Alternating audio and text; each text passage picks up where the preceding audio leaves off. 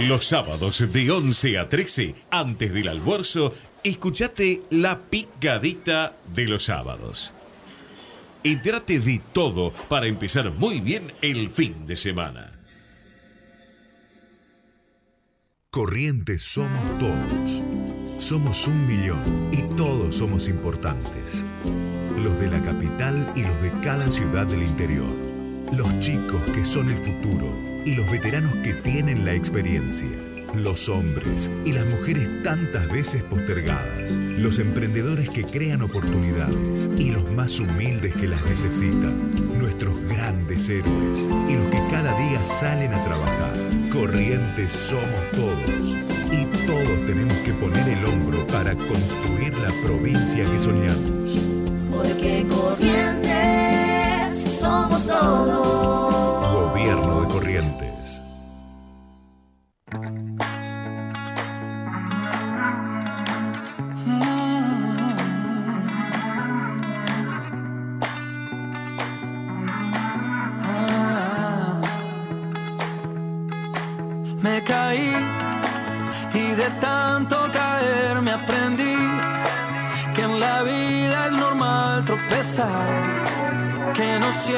Se puede ganar. Oh no, y es así. Aprendemos por amar y sufrir, pero me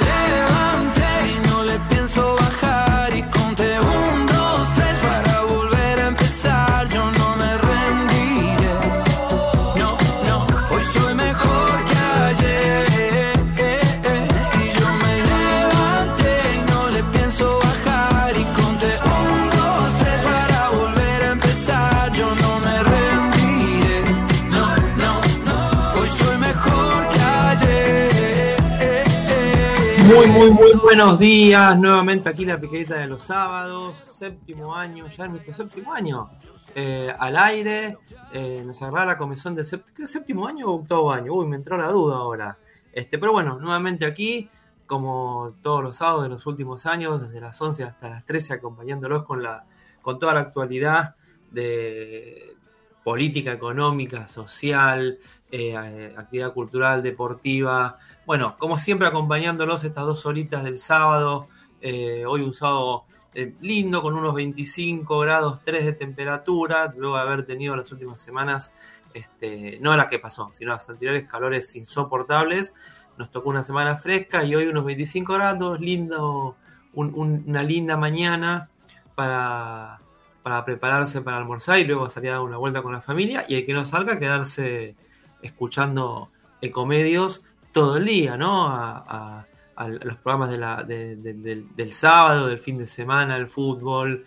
Este, la radio es una muy buena compañía para, para tener de fondo y estar atento cuando surgen este, temas que, que nos interesan, eh, como los que vamos a tocar hoy, tema docente, tema política, tema económico, eh, tema precios, referido también a, al inicio de clases en, un- en unas semanas.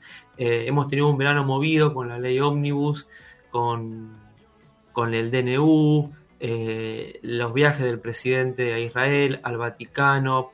En esta semana estaría viajando a los Estados Unidos a un acto de Donald Trump. Empieza el presidente Milei a marcar agenda, no solamente nacional, sino también internacional, más allá de que a uno le caiga bien o no, que uno esté de acuerdo o no con sus propuestas. Este, pero bueno, se empiezan a, a, a, ver los, los efectos del gobierno de Milei, eh, una oposición, el kirchnerismo, el anterior oficialismo, que, que es muy cerrado y, y muy eh, opuesto a todo lo que propone el gobierno libertario, y otra oposición más moderada que trata de acompañar en algunos puntos y marcar diferencias en otro, como puede ser lo que era Juntos por el Cambio, el PRO, radicalismo, eh, sectores del peronismo disidente, como puede ser eh, Pichetto, Monzó y, algunos peronistas del interior, como el, gobernador Mansur en Tucumán o Yaryola en Córdoba, que al comienzo intentaba acompañar al, al gobierno y ahora se, se, ha desmarcado un poco. Este, hay de todo, eh, pero bueno, si vienen semanas movidas, marzo ya está aquí nomás, a la vuelta de la esquina, con los aumentos que se vienen además, aumentos de transporte, aumento de cuotas de colegio, aumentos de prepaga. Hoy salió una nota en un medio que se decía que en marzo podría haber un 8% eh, menos de aumento en las prepagas. Habrá que esperar y ver. Pero bueno, esto es lo que nos tocó este verano. Este, para, para, para ir moviéndonos y poniéndonos a tono al nuevo gobierno. Un presidente que le gusta mucho estar en las redes sociales. Este, em, retuiteando a aquellas personas que eh, están de acuerdo con sus, con sus opiniones y criticando a aquellos que no, que no están que no están de acuerdo, eh, peleándose como con, con, con Lali Espósito. Esta semana inmediatamente me vino a la cabeza cuando en el gobierno de Cristina, Cristina Kirchner se peleó o eh, criticó en un acto público por cadena nacional a un abuelo que se había quejado porque no le había podido comprar los dólares al nieto y Cristina eh, lo criticó públicamente este, a este señor eh, y en ese momento muchos kirchneristas decían que bueno, que no era, para tanto, que no era grave, que, no había que ponerse mal, que la presidenta era una ciudadana más. Bueno, esos mismos kirchneristas hoy se quejan por el ataque de Milei al Ali Espósito. Y creo que es la misma situación un presidente no puede desde, su lugar de poder criticar a un ciudadano, como fue Cristina con el jubilado hace años, o a un artista eh, laburante. A uno le puede gustar o no el Expósito, pero la verdad que es alguien que ha hecho una carrera dentro de, la actuación y la música sin pedirle nada a nadie. Y después de todo, si lo contrata algún municipio, alguna provincia para, para algún acto, para algún recital, eh, es decisión de la provincia, no es decisión de ella. Ella pasar un cachet, como hacen muchos artistas, se le pagará o no se le no, no se le pagará. También es cierto que cuando algún municipio paga este, un cachet a algún artista para un recital gratuito, la gente va cuando es un artista conocido. Eh, de hecho, también surgió esta semana que, que el municipio de Mar del Plata habría publicitado en el programa, en los programas de, de Mirta Legrand y de, su nieta Juanita Viale, eh, unas importantes sumas de dinero, porque saben que es importante para Mar del Plata la presencia de Mirta Legrand, que se vean los almuerzos por la televisión desde Mar del Plata, es una inversión, mucha gente lo ha, lo ha criticado, o como surgió ayer algunos diciendo que em, la provincia de Corrientes supuestamente habría pagado fondos con fondos eh, girado por el Tesoro Nacional, eh, el Carnaval de Corrientes, eh, la transmisión del Carnaval. Son decisiones, primero que no se ha podido probar, pero son decisiones en estos casos de las provincias porque terminan siendo un servicio para, para gente y en muchos casos, como es lo del Carnaval o como fue lo de Mirta Legrand, transmitiendo desde Mar del Plata, a esas ciudades, a esas provincias les, les sirve que se vean sus, sus atractivos por la televisión nacional. Pero bueno, estábamos hablando antes de que se viene el inicio de clases ya, ya está con nosotros en línea Mariana Escayola, que es secretaria general de, de ADEMIS. Mariana, buen día, te saluda Marco Zapata aquí en la picadita de los sábados. ¿Cómo te va? ¿Qué tal? Buen día, ¿cómo están? Saludos a ustedes y a toda la audiencia. Buenos días, Mariana. Bueno, el llamado es como la lógica, porque veníamos hablando del inicio de clases, y muchos eh, padres, me incluyo, queremos saber si el inicio de clases va a ser eh, normal este año a raíz de eh, la decisión del gobierno nacional de no girar el fondo de incentivo docente a los distintos distritos, inclusive la ciudad de Buenos Aires, y cómo se, qué se puede esperar para los primeros días de marzo que empiezan las clases, si van a iniciar o se está pensando en alguna alguna manifestación, algún paro como para llamar la atención y que bueno, esos fondos se giren, que son fondos que eh, hacen al salario docente. Sí, mira, la, todo hace pensar que el gobierno nacional está buscando un conflicto con los docentes. Eh, no ha girado el fondo de incentivo, algunas provincias se hicieron cargo por primera vez y ya están anunciando que para el mes que viene no se van a hacer cargo, como es el caso de la Ciudad de Buenos Aires. Eh, no eh, convoca la paritaria nacional. Entonces, el hecho de decir, recortamos los salarios, no te citamos a negociar. Ya es un primer punto, digamos, de, de conflicto casi inevitable. si el gobierno plantea eso, es muy difícil pensar que las clases van a arrancar normalmente. A eso sumémosle un escenario tremendamente inflacionario. y una caracterización que nosotros hacemos de un gobierno que desde que asumió todas las medidas que toman son en contra de los trabajadores en general y que si encima salís a protestar te dan palo. Eh, los docentes no somos la excepción en ese sentido. El aumento del transporte, el aumento de los alquileres, los alimentos, o sea, impactan directamente, eh, muy fuertemente, sobre sueldos que son de pobreza eh, a lo largo y a lo ancho del país. No importa la jurisdicción que tomemos, todos los docentes están por debajo de la línea de la pobreza. si sumamos lo que ha sido los últimos dos meses, la escalada inflacionaria que ha vivido, la verdad que, que la situación es crítica. En ese marco, sin duda, eh, vamos a un escenario de conflicto. Sumémosle la situación que están atravesando y el panorama que estamos viendo en relación a la familia de nuestros chicos y chicas, con qué nos vamos a encontrar en marzo y otra vez las docentes cargando sobre la espalda una crisis tremenda que va a impactar directamente sobre nuestros chicos y chicas. Así que, digo, no es un panorama muy alentador el que tengo para, para dar, ¿no? Y, y el gobierno de la ciudad, a ustedes, digo, más allá del gobierno nacional, la ciudad también debería convocarlos a discutir paritaria. ¿El gobierno de la ciudad los ha convocado para, para discutir la paritaria a nivel local o, o, están esperando ellos a ver qué decisión toma el gobierno nacional para seguir la misma línea? No, mira, el gobierno nos convocó, de hecho ayer tuvimos mesa, eh, ya se cerró la paritaria ayer. Eh, lo que es muy llamativo es que, primero que es un gobierno, eh, digo, esto no es llamativo, es, eh, que, que, es un gobierno completamente en línea con el gobierno nacional.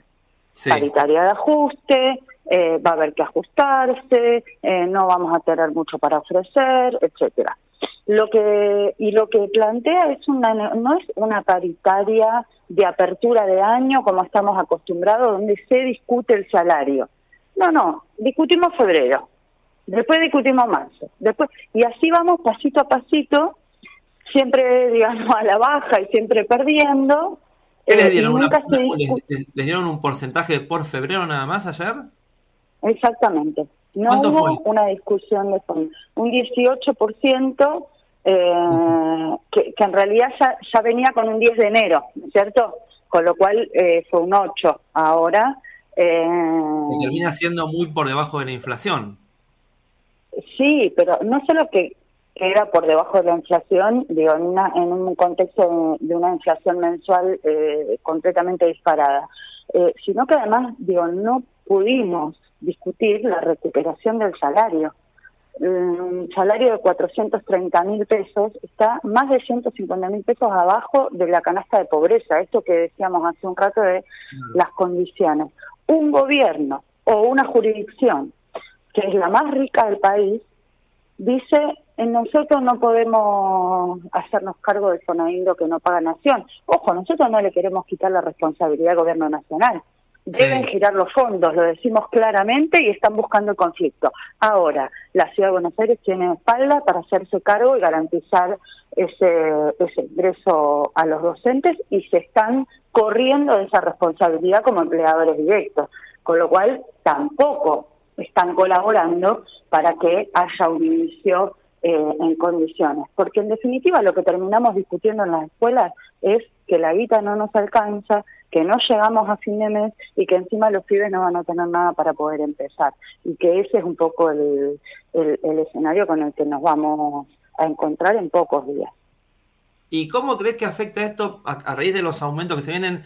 También uno entiende que va a haber aumentos seguramente en los colegios privados, algunos aumentarán mucho, otros, otros tratarán, tratarán, de, no aumentar tanto, pero aumentos a ver, ¿crees que eso pueda llevar a un gran movimiento de cambio de alumnos de un colegio a otro, que muchos chicos pasen a la, a la escuela pública? Pensamos que sí, pensamos que puede haber una transferencia de, de, de alumnos. Todavía no tenemos ningún elemento porque recién no en dos tres días que, que, estamos que vuelve a abrir no administrativamente todo el sistema, con lo cual uh -huh. todavía no se está viendo. Pero como el aumento no es solamente de la escuela privada, de la privada, de la prepaga, de los viáticos, del combustible, del seguro del auto, de, o sea, toda la canasta también de los sectores medios, eh, sí. es posible que una de las cuestiones que, que, que, uno tenga que bajar, porque inevitablemente, digo, eh, tiene que, recortar, sea por ese lado y que entonces tengamos en las escuelas eh, más chicos que, que estaban en escuela privada.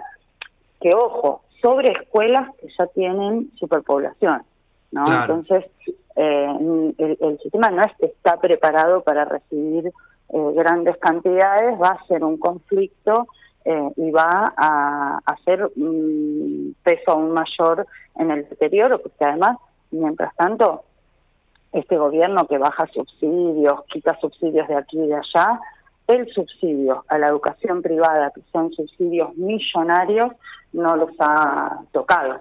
O sea, hay sectores que no se tocan y a la escuela pública sí le recorta. Eh, o sea, es bien direccionado y tiene que ver con eh, una lectura más general del gobierno nacional sobre qué sectores se descarga la justicia y se descarga la crisis. ¿Y cómo va a afectar esto teniendo en cuenta que eh, muchas familias, como decís bien, me decías vos, van a tener aumento de la prepaga, van a tener que pagar más viajando en el transporte público. Bueno, Jorge Macri mandó un ajustazo en el tema de subte que nadie esperaba y nadie tampoco entiende por qué lo hace, porque muchos te dicen no era necesario, no era tan, no era necesario tan fuerte el ajuste, pero que ustedes, muchos de ustedes también son padres y madres de familia, que tienen también las preocupaciones de que tienen que llevar el plato de comida a sus hijos, llevarlos al colegio. ¿Cómo va a afectar todo este combo en el aprendizaje final de los alumnos en el año? Porque los chicos tienen que tener un ir creciendo en su educación.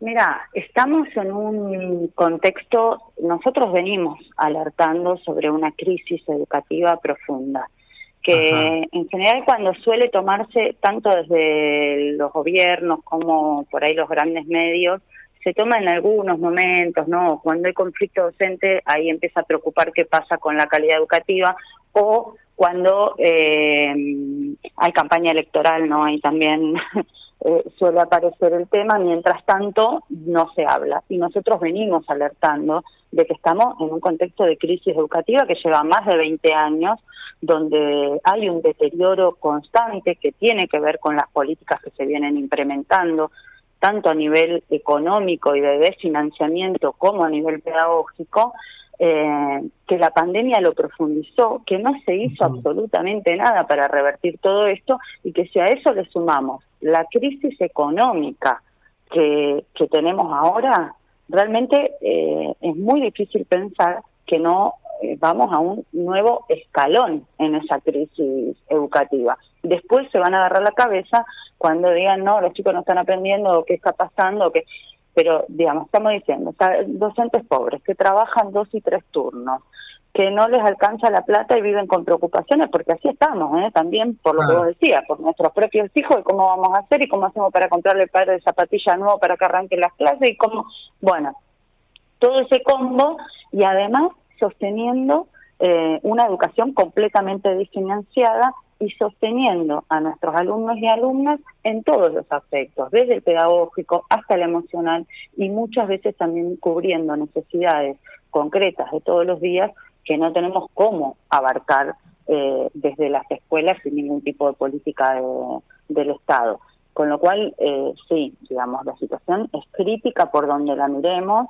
Eh, muchas veces estas situaciones abren a, que se puedan discutir algunas cosas. Lamentablemente la experiencia que tenemos es que eh, durante poco tiempo el tema está en escena, eh, casi siempre la responsabilidad de todo termina cayendo en los docentes, que además somos los que eh, sostenemos después, ¿no? Cuando la ola pasa, los que seguimos estando ahí somos nosotros y los que hoy, digo, entendemos que es muy posible, de hecho desde ADEMI eh, estamos ya saliendo con una consulta a las escuelas por no inicio, de iniciar con un conflicto por salario, eh, porque somos trabajadoras, trabajadores, tenemos que llegar a fin de mes, nuestros hijos también tienen que educarse y en ese sentido eh, seguramente vamos a un, a un inicio de conflicto que no sabemos cuánto tiempo puede llevar y, y muy peligroso porque hay un gobierno que está buscando ese conflicto, con lo cual se abre un escenario realmente muy complejo. Ahora, en los últimos 20 años hemos pasado eh, a nivel gobierno nacional del gobierno de Néstor Kirchner y Cristina Kirchner a un gobierno de Mauricio Macri, a un gobierno de Alberto Fernández, ahora al de Milei. Todos los gobiernos eh, en consonancia con los gobiernos locales, ya sea provincia de Buenos Aires, que tuvo a Scioli, Vidal y ahora Kisilov, gobierno de la ciudad que mantiene después de Ibarra ha sido el macrismo, pero todos hablan de, inclusive de los gobiernos provinciales, eh, crisis en la educación. ¿Por qué es tan difícil si todos plantean, de hecho mi ley mandó en su ley ómnibus y el DNU eh, reformas del sistema educativo supuestamente para mejorarlo según su óptica? ¿Por qué es tan difícil que los actores políticos se sienten a decir, bueno, sentémonos, discutamos en serio la educación, reformas para plantear, no sé, de acá al que se empiecen a implementar en el 2027, pongámosle, y que la gente y los docentes, los alumnos, los padres se vayan preparando para que estas reformas se apliquen a partir del 2027. Hoy entramos en la discusión, la última que se planteó, que son temas que algunos sectores venían insistiendo, que los, los extranjeros que vengan a estudiar a la Argentina paguen. Digo, ¿por qué es tan difícil, desde la óptica de ustedes, que los actores políticos, más allá de la ideología, se sientan a discutir en serio, en serio el tema de educación y cómo mejorarla, entendiendo que si se mejora la educación, y los chicos estudian más y salen más preparados, el país a futuro tiene un, perspectivas de desarrollo, por lógica. Mira, eh, es muy interesante la pregunta, es de respuesta profunda. Eh, nosotros entendemos que más allá de los matices discursivos que puede haber los últimos 20, 30 años eh, en educación, a nivel político hay una unidad, que es el desfinanciamiento de la educación, la descentralización. Nosotros pasamos de tener, nosotros en los 90 pasamos de tener un sistema nacional educativo y con financiamiento nacional a una descentralización. Eh, cada provincia se hace cargo, el gobierno, se le dice el Ministerio sin escuelas al Ministerio Nacional. Cierto. Eh, esa fue la madre de la crisis. Y un proyecto educativo que eh, de fondo es el proyecto educativo chileno que fue un fracaso. En Argentina tuvo avances, retrocesos, tuvo puntas de lanza y hubieron cosas que quisieron implementar y en parte no se pudieron porque eh, hubo resistencia por parte de la comunidad educativa, no solo de los docentes, también de las familias. Digo, recordemos las, las marchas federales, la carpa blanca, digamos todo ese proceso era un proceso que además de discutir salario, estaba discutiendo qué educación queríamos y a dónde iba. Bueno, las políticas vienen siendo más o menos las mismas. Hay cuestiones que hoy plantea mi ley que están en la Ley Nacional de Educación de Kirchner. Eh, insisto, por ahí en el medio tenés algunas diferencias discursivas, algunas cuestiones que tienen que ver con por ejemplo, cosas que son importantes como los derechos humanos, la ESI mm. y demás. Ahora, si vos en las escuelas, si vos no garantizás la cantidad de escuelas que necesitas para que los chicos no estén hacinados, la cantidad de docentes, docentes bien pagos. O sea, antiguamente una maestra trabajaba un solo turno, hoy eso no existe. Trabajaba un solo turno quiere decir que en la tarde preparaba las clases, corregía, eh, estaba, ¿no? Además de estar con los hijos, estaba preparando cosas para el otro día. Hoy una maestra sale a las 7 de la mañana y vuelve con suerte a las 6 de la tarde a la casa. Y no para en todo el día de trabajar y además la escuela absorbe un montón de cuestiones que años ya no tenía que hacerse cargo. Entonces, cantidad de chicos por aula, cantidad de docentes, qué profesionales se necesitan para abordar determinadas problemáticas. Bueno, todo eso es financiamiento. Y en ese punto yo te puedo asegurar que no hay diferencia, porque más o menos todos son eh, gobiernos que en educación han venido ajustando y donde ha habido una prevalencia eh, de incluso destinar recursos hacia eh, los sectores privados en desmedro de, de la educación pública. Hoy en la ciudad de Buenos Aires tenemos un 50% de la matrícula en la escuela pública y un 50% en la privada. Eso hace 30, 40 años atrás no existía. Y eso tiene que ver con políticas deliberadas. Eh, no es solo, no es exclusivo de la ciudad. Yo te doy este dato porque es que tengo más fresco, pero hablando con y analizando la situación nacional, uno de los problemas centrales y que nosotros planteamos más de fondo es la necesidad de renacionalizar el, el sistema educativo con fondos para poder eh, sentarnos a discutir todas estas cuestiones. Ojalá los escuchen y bueno, esto se pueda hacer hacia, adelante, este, que haya un poco más de diálogo de los dirigentes políticos para esto que planteas se pueda llevar adelante, como dije antes. Mariana, te agradezco muchísimo estos minutos y bueno, esperemos que se solucione y que en marzo las clases puedan empezar este, normalmente porque los chicos tienen ganas de volver, necesitan estudiar y, que ustedes, bueno, eh, puedan tener un salario acorde, puedan llegar a un acuerdo con el gobierno de la ciudad, que se puedan causar. Eh, uno siempre aboga por porque alguien se siente y, tenga un poco de racionalidad en estos tiempos donde falta un poco de racionalidad en nuestros, nuestros políticos, en nuestros políticos. Te agradezco mucho por estos minutitos y te deseo un buen fin de semana. Muchas gracias a ustedes. Era con nosotros Mariana Escayola, secretaria general de ADEMIS, hablando, bueno, eh, inicio de clase, ya la escucharon, este, han tenido un acuerdo, un, un, un, acuerdo eh, salarial con el gobierno de la ciudad ayer, el 18% por febrero más enero, y va a ser mes a mes por lo que se ve.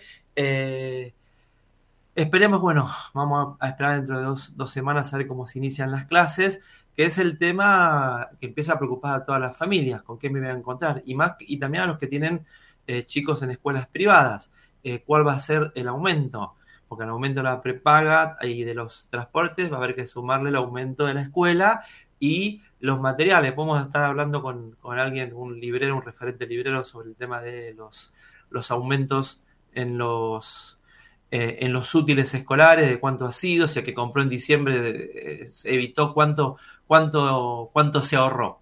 Pero bueno, eso lo, lo estaremos viendo después. Ahora vamos a un poco de música, a la tanda y volvemos en unos minutitos.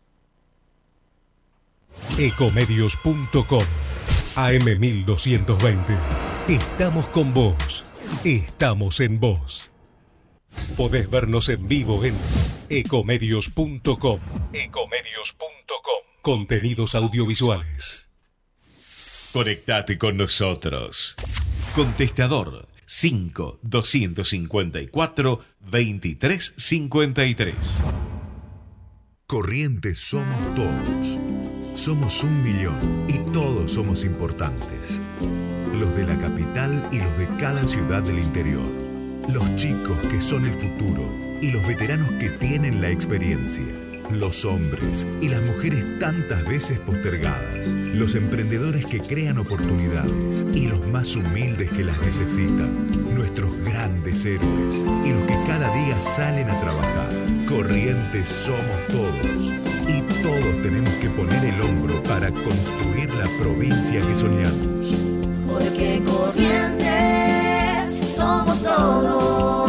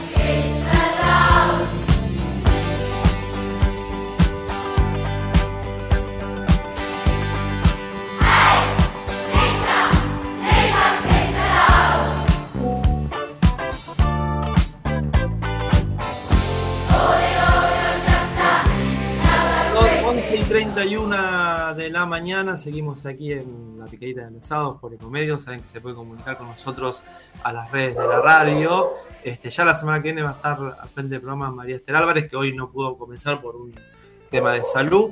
Pero bueno, ya que viene va a estar ella conduciendo el programa este año con algunos cambios que se vienen en los próximos meses en el programa. Este, algunos columnistas que se van a ir sumando de a poco, eh, nuevas secciones y con ella a partir del, del, sábado que viene. La temperatura va subiendo, estamos en 26 grados 4, eh, se espera una máxima de 29 para hoy y en los próximos días va a estar así, 28, 29, recién jueves y viernes estaría pasando los 30 grados la temperatura, pero con mínimas entre 20 y 22, por lo cual son mañanas agradables y por lo menos poder dormir bien durante la noche, para no pasar esas semanas de sofocante calor que hubo hace 15 días hace 15 días atrás.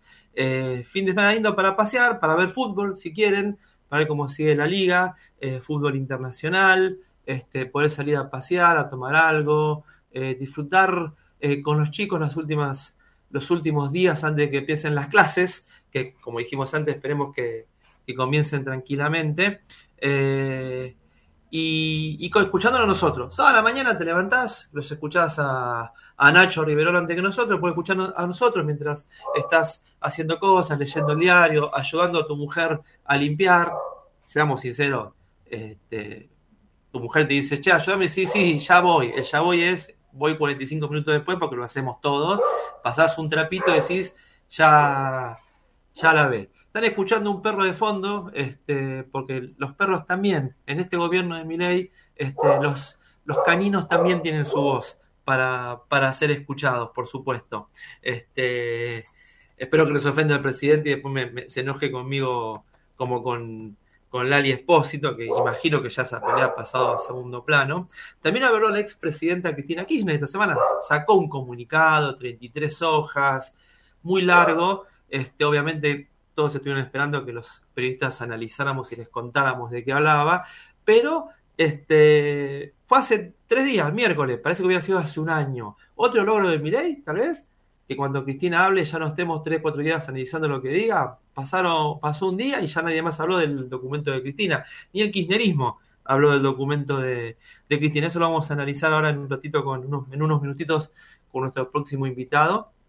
Este, para ver cómo viene la actualidad política, qué se espera para las próximas semanas, cómo hacer el funcionamiento de un Congreso que no le permitió al presidente tener su ley ómnibus, pero que le avisó que no iba a tener su ley ómnibus porque no estaba el acuerdo, no estaban los acuerdos para, para, para, para votar esa ley. Eh, hubo avisos, el gobierno no quiso hacerlo, después dijo que bueno, este había sido lo que queríamos, exponer a la casta, como bien dijo el, el presidente. Eh, pero bueno, fue lo que, lo que se vio estas semanas, discusiones que se vienen. Ahora se van a presentar supuestamente toda la ley ómnibus, se va a presentar por partes en, sesiones ordinarias a partir del primero de marzo. Hay diputados que empezaron a presentar proyectos para mantener algunos fondos fiduciarios que, que el presidente quiere sacar por decreto son fondos fiduciarios, son fondos que se usan para fines determinados. Algunos están eh, creados por ley, por lo cual para eliminarlos se necesita una ley. Otros están creados por decreto, por lo cual con un decreto se eliminan, pero son fondos, tema construcción de vivienda, tema de obras públicas, que eh, muchas provincias los necesitan, porque este, necesitan esos dineros para, para las obras. Y la relación gobierno nacional con las provincias eh, que intentan causar el ministro Francos, que está viajando a Salta el día martes para un encuentro con el gobernador Sáenz de Salta y otros mandatarios de lo que es el Norte Grande, eh, Gustavo Valdés de Corrientes, Carlos Sadir de, de Jujuy, eh, el gobernador de, Tucumán, Jaldo y otros gobernadores, bueno, intentar encauzar la relación para, para no tener no tener inconvenientes en el futuro, porque hay que seguir gobernando, con unos meses como marzo-abril, que dijo el presidente que iban a ser los más difíciles del año. Este, a pesar de que se puede esperar una baja de la inflación, que la inflación de febrero en marzo sea más baja, pero que en marzo, a raíz de la, la vuelta a las clases, como lo venimos hablando desde, hace, desde el inicio del programa, pueda ser complicado, complicado este, eh, los meses, eh, porque ya la gente va a estar, hay que ver cómo toma cómo toma eh, el ciudadano el aumento, los aumentos que se vienen, el aumento del subte que no estaba en, en los planes de nadie, por lo menos en lo inmediato, un aumento tan fuerte que en junio estamos pagando 700 pesos de, aumento. Imagínense un chico que tiene que viajar en subte al colegio y de vuelta, son casi 4 mil pesos a la semana, no más. Eh, pues son dos viajes, son casi 7 mil pesos en viaje en la semana. Eso hay que sumarle, comer algo, tomar algo en el colegio, si tiene que quedarse después de clase. Es, mucho el, egreso en, recursos. Pero bueno, son eh, las cosas que iremos hablando eh, en, en los próximos minutos con nuestros invitados. Este, y después, bueno, eh, toda la gente internacional. El presidente viaja en, las próximas horas a, a Estados Unidos a afianzar la relación con, con Donald Trump a un acto que va a tener él, eh, en medio de, entre otras cosas, la crisis alimentaria que denuncian algunos comedores, que nos está llegando la ayuda desde el Ministerio de Capital Humano, como se llama ahora, que conduce la ministra Sandra Petovelo. Ya hubo eh, un pedido de la, de la SIG por la igualdad y la justicia para que se reactive el, envío de, alimentos a, a los comedores, que no se hace desde desde que asumió el gobierno. ¿Cuál era la idea del gobierno ahora? No enviar los alimentos, sino enviar los recursos y que los comedores compren los alimentos porque supuestamente eh, hubo una sobreventa, hubo una cartelización. ¿Qué se, se dice cartelización? Cuando se le compra a un sector, a un grupo de empresas y ese grupo de empresas pone el precio, no hay competencia. Entonces te cobran lo que ellos quieren y no hay un libre juego de decir, bueno, como vos me cobras mucho, voy a la otra empresa que es lo que también denunció eh, la exdiputada Carrió sobre el tema de las prepagas y los aumentos que se dieron. Bueno, eso se denuncia, lo que estaría denunciando el Ministerio de Capital Humano, con respecto a lo que fue la compra de alimentos para comedores. Este, y ahora la idea es empezar a, enviar el dinero, directamente los recursos a, los comedores para que compren ellos donde ellos quieran.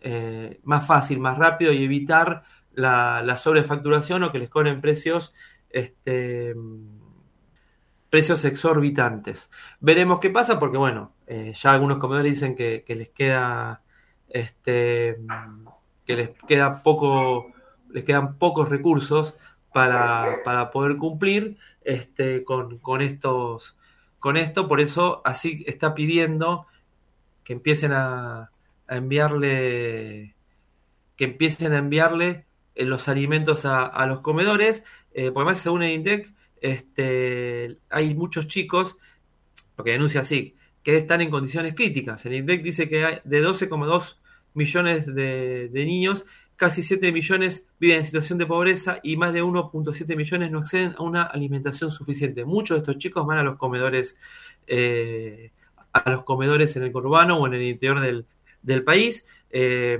y son muchos chicos que la, mayoría de las familias pueden asumir eh, una sola comida al día, ya sea el almuerzo o, la cena.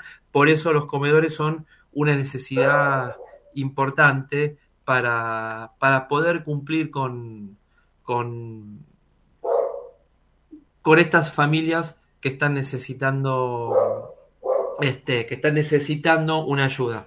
Eh, pero bueno, eh, vamos a ir a un tema musical mientras tratamos de ubicar a nuestro próximo invitado y ya volvemos.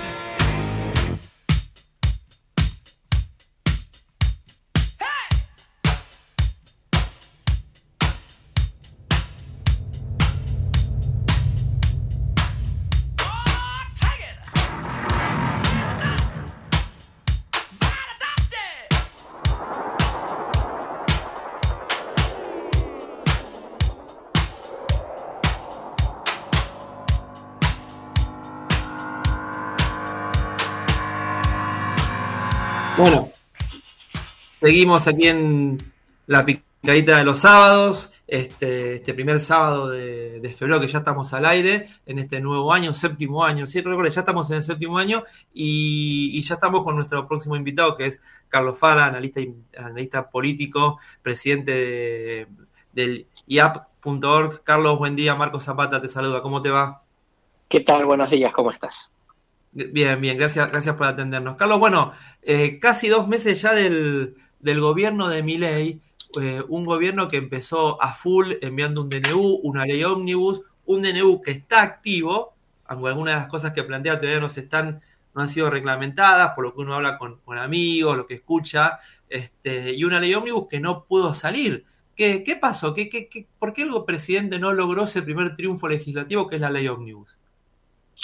Bueno, a ver, mira, me parece que hubo una, falta de profesionalismo político en, en la estrategia porque, digo, el gobierno tuvo la suficiente flexibilidad como para lograr la aprobación en general, pero da toda la impresión, digamos, de que pensaron que eso ya estaba resuelto y que había temas pendientes que además fueron públicos, ¿no? Se estaba planteando qué se hacía con el tema de facultades delegadas, qué pasaba con, con el impuesto país y con las privatizaciones. Hubo ese interregno de cuatro días entre ese viernes a la tarde de aprobación general y el martes cuando se retomó la, la sesión. Eh, uno podía, debe- imaginaba que, que las negociaciones habían seguido como para eh, asegurarse por lo menos los votos en, en los temas importantes. Bueno, eso no sucedió y bueno, la sesión, digamos, la, la- ley se terminó, se terminó cayendo eh, y de alguna manera, digamos, es un, una advertencia este, al gobierno sobre, digamos, cómo se manejan este tipo de cuestiones y cómo las tiene que manejar en adelante, ¿no? Que si no hay un acuerdo político con los actores que mandan, en este caso los gobernadores, es muy difícil ordenar a los diputados y a los senadores en el Congreso. Ahora, muchos, cuando uno hablaba con algunos diputados y senadores, especialmente con los diputados, que es por donde pasaba la ley ómnibus, eh, ponían reparos a ciertas cosas, pero como, salvo el kirchnerismo duro, algunos radicales como Facundo Manes y Pablo Juliano, que es su sector, porque otros terminaron votando en general después, eh, algunos ponían reparos, pero no querían confrontar tan fuerte. ¿Crees que para algún sector de la política todavía eh, entienden que al tener mi ley mucha banca de parte de la gente eh, les cuesta oponerse más fuerte a alguna de sus de sus proyectos o inclusive salir a contestarles, salir a contestarle a mi ley cuando tiene esos arranques de ira en las redes? A ver, primero es cierto, digamos, que hay una mayoría de la opinión pública, eh, en donde obviamente incluye a la mayor parte de los votantes de Juntos por el Cambio, que está pidiendo eh, darle una mano al presidente porque algo, algo de esto había que hacer, ¿no? Eh, eso, digamos, le pone una serie de limitaciones a, sobre todo, digamos, el, el PRO, digamos, está ya como muy encolumnado, ¿no? Pero sobre todo al, al radicalismo. Eh, ahora lo que pasa es que después hay necesidades concretas de, de financiamiento de las provincias y eso, digamos, ya parte, juega en el plano de la política independientemente de la opinión pública, ¿no? Al final la opinión pública es volátil, ¿no? Digo, si en unos meses no hay resultados más o menos auspiciosos, la opinión pública se te pierde por el camino. Entonces digo, vos necesitas los dos brazos, necesitas la opinión pública, pero también necesitas el brazo de la política, porque si no, digamos, pues puede ser un gobierno que se desempodere y eso también termina teniendo impacto popular.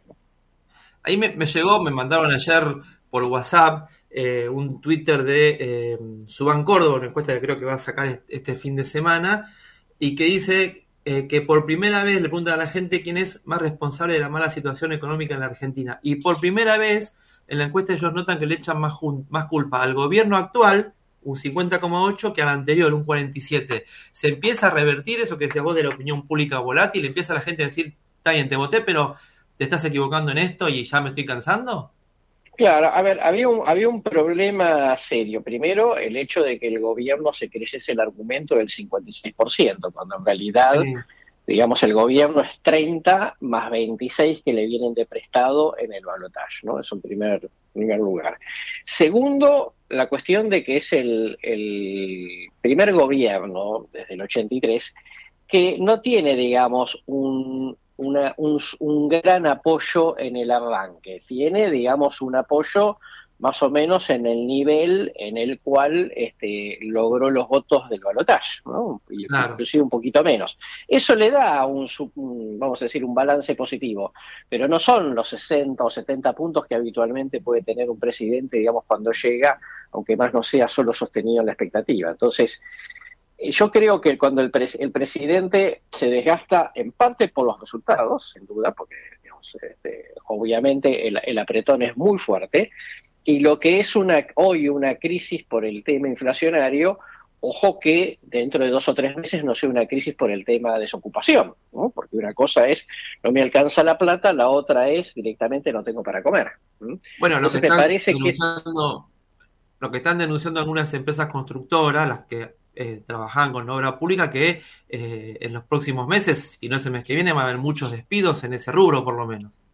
Totalmente, y además el apretón financiero este, hace que eh, los, gobernadores vayan a tener muchos problemas para pagar sueldos, y vos sabés que cuando vos no pagás sueldos de, de la administración pública o tenés muchas dificultades, se te empieza a parar el comercio y la industria local, con lo cual es, es, un, es, un, es un cuento corto, ¿no? Digamos, tarde o temprano eso termina estando, y eso es lo que puede, digamos, este, terminar agravando la, la, confrontación política también. Eh, hay, hay, ¿Por qué pensás que todos los que ganan, yo iba a tomar como punto de partida a la alianza? Yo recuerdo cuando ganó la alianza que la gente estaba cansada del menemismo, la alianza llegó pensando que podía hacer muchas reformas porque la gente lo iba a bancar. Dos años después, lamentablemente, se fue con muertos en la calle. Pero de la alianza hoy, eh, salvo Néstor Kirchner, que subió con pocos votos, la Cristina del 54% propio en el 2011 también pensó que se llevaba a los chicos por, por delante y no pudo. Macri pensó lo mismo. Alberto llegó a creer que reelegía tranquilo. Y hoy Milei, con esto del 56, con este discurso, también cree que puede hacer lo que quiere. ¿Por qué pensás que los políticos argentinos, no sé si se da en otros lugares del mundo, pero el político argentino, que, la gente me votó, hago lo que puedo para la gente me banca. Y después dicen, che, ¿cómo la gente no me bancó? Gran pregunta, gran pregunta. Este, te diría, en general es un poco un, defecto de la política, por lo menos en América Latina, ¿no? Digamos, el, vamos a decir así popularmente, el, los que se la creen, ¿no? Sí. Eh, también le pasó a Menem, digo, después de la reelección pensó que tenía, digamos, todo por delante, y bueno, terminó como terminó. Entonces, este, me parece que en ese sentido, digamos, hay un... Cuando como la Argentina vive de crisis en crisis, el que llega, llega con una aspiración no es fundacional, como en este caso. Eh, claro, después eso es muy difícil de concretar, mucho más para el caso Milei, que es el parlamentariamente más débil desde, desde la recuperación de la democracia y con un sistema político que quedó más fragmentado que nunca en 40 años. Entonces, digamos, este pareciera, digamos, que no, no se termina de entender, primero, las limitaciones de la política y segundo, que la opinión pública es más compleja que mm, la gente me votó para esto, ¿no? El 56% votó claramente en contra del kirchnerismo, digamos, era consciente de la necesidad de un ajuste económico, pero, ese, pero eso después empieza a tener una serie de matices. Digo, simplemente para recordar que durante todo el año pasado las tres principales propuestas de mi ley, la dolarización, el cierre del Banco Central o las privatizaciones, no superaban el, el, apoyo del 30%. Entonces, desde ese punto de vista, digamos, la gente votó esto, bueno, es algo relativo, ¿no? Eh, ¿Por qué pensás que falta, digo, falta un liderazgo? Macri no termina de decidir qué quiere hacer, va por la presidencia del PRO, pero es como que trata de tomar el gobierno de Milei y por lo que uno ve, no le gusta lo que Milei le ofrece, entonces retrocede y hace retroceder a los suyos. Eh, un poco lo que fue su gobierno, se mandaba una macana, uy, me equivoqué, perdón, vuelvo para atrás. Y Cristina sacó un documento el otro día antes Cristina sacaba un documento y estábamos cuatro o cinco días hablando del documento. Si Cristina sacó un documento, a las cuatro horas ya nadie discutía el documento, como que, bueno, habló Cristina, está bien, déjala. Falta un líder nacional eh, de cualquier eh, ideología que se contraponga a lo que dice Milei, o se está construyendo alguno en estos que no tienen gestión, caso Lustó, Mane, Pichetto, o algún gobernador como Yarjola que diga, yo me, me planto porque puedo ser un líder en los próximos meses. A ver, también muy buena pregunta. A ver, primero creo yo que es muy difícil en una situación de crisis si las alternativas son las alternativas de lo que de lo que se fue hace dos meses, digamos, ¿no? Por lo tanto, digamos, todo lo que está dentro de Unión por la Patria es muy complicado que se pueda ofrecer como alternativa. No hay gobernadores este, por ahora con proyección nacional. Los que los que tenían alguna aspiración salieron de la competencia, como Perotti o Uniac. Eh, y vamos a ver qué hace Massa en el futuro, ¿no? Mientras todo eso no suceda, es lo que hay, digamos, ¿no? Son los jugadores que tenés en el equipo, y los jugadores que tenés en el equipo son, sobre todo, Cristina enfrente, y Macri, que es un Macri desgastado, por ahí en la opinión pública general, tan desgastado como Cristina, solo que, bueno, obviamente tuvo, tiene una gran oportunidad de recuperar, digamos, poder y espacio en la opinión pública, de la mano de las reformas, si, le va bien a ley. Pero bueno, eso primero, eh, recordemos, eh, Macri apoyó a una Bullrich que solo ganó la interna y después hizo una muy mala elección que la dejó fuera del balotaje. Segundo, eh, una situación en la cual él ahora está distanciado de Patricia, con lo cual primero tiene que ordenar el PRO para ir a una mesa de negociación con mi ley con más fuerza y eso lleva tiempo. Uno ve el radicalismo y el peronismo, los dos partidos tradicionales, como perdidos. El radicalismo ya estado perdido otras veces, me decía un dirigente. Nos dieron por muertos tantas veces y seguimos estando. Mucho por el radicalismo del interior, que se mantiene hoy con cinco gobernadores, las fortalezas del interior. Y el peronismo, que creo que es la primera vez que uno siente que no hay un líder, no hay varios líderes, pues siempre había cinco o seis peronistas. Hoy es Cristina, que algunos dicen, pero no es tan peronista, y no hay mucho más. Ahora, me decían que el miedo que tiene el PRO es ser la UCD, lo que fue la UCD a Mainen, ellos tienen miedo de correr esa misma suerte si a Milei les va bien. Y si a Milei le va mal, es encima nos arrastra. ¿Vos lo ves así? Bueno, es un riesgo, es un riesgo muy cierto que corre, ¿no? Digamos, eso desde ya. Eh, la diferencia es, primero, Milei no es Menem y el peronismo, ¿no? Digo, con lo cual tampoco tiene es una fuerza de atracción tan grande que lo pueda licuar el PRO automáticamente. Segundo, la UCD, el, PRO es mucho más que la UCD, ¿no? Digamos, este, eh, Macri fue presidente, eh, tienen 16 años de continuidad y van, para 20 en la ciudad de Buenos Aires, eh, tienen bloques más grandes, etcétera, etcétera, hicieron, una coalición con el radicalismo, me parece que en ese sentido corre menos riesgo el PRO de quedarse licuado haciendo esa semejanza entre el, en, la época de Menem y con la UCD. Ahora, también es absolutamente cierto que es una apuesta, que puede salir bien, pero puede salir mal.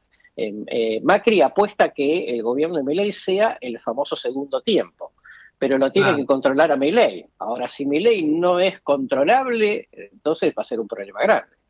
El tema es que Milei no, no, quiere que lo controlen. Dice, vení, vení, pero yo soy, no me parece mal, marca la autoridad presidencial. Lógico, lógico. Lo que pasa es que, bueno, este, el tema es que vos, para, para no dejarte, con, para que no, para nadie te quiera controlar, tenés que ser genial. Por ahora, mi ley, digamos, es disruptivo. Que sea genial, lo vamos a ver o no con el tiempo. Clarísimo, Carlos, como siempre, te agradezco por estos minutitos hoy sábado y te deseo un muy buen fin de semana. Igualmente para vos. Luego. Era Carlos Fala, analista político internacional, presidente del Instituto de YAP.org, este, que siempre nos atiende muy amablemente, así que agradecemos y fue clarísimo. Nosotros seguimos aquí hasta las, hasta las 13 en, en la picadita de los sábados. Este, vamos a la temperatura, porque creo que subió un poquitito más la temperatura. Vamos a ver si, si da para salir a unas vueltas. No, sigue en 26.4, térmica de 27.6. Sigue estando lindo para salir a tomar algo, para pasarla bien, para este, tenés un balconcito, y un balconcito a, a, a escucharnos mientras tomás un mate, un aperitivo, ¿por qué no? Un aperitivo con unas aceitunitas y una picadita, mientras escuchás la picadita, valga la redundancia.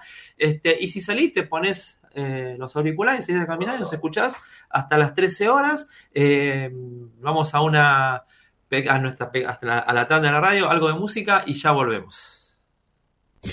Desde Buenos Aires, transmite LRI 224, AM 1220, Ecomedios. Podés vernos en vivo en ecomedios.com. Ecomedios.com. Contenidos audiovisuales. Conectate con nosotros. Contestador 5 254 2353. Corrientes somos todos. Somos un millón y todos somos importantes. Los de la capital y los de cada ciudad del interior. Los chicos que son el futuro y los veteranos que tienen la experiencia. Los hombres y las mujeres tantas veces postergadas. Los emprendedores que crean oportunidades y los más humildes que las necesitan. Nuestros grandes héroes y los que cada día salen a trabajar. Corrientes somos todos y todos tenemos que poner el hombro para construir la provincia que soñamos. Porque corrientes somos todos.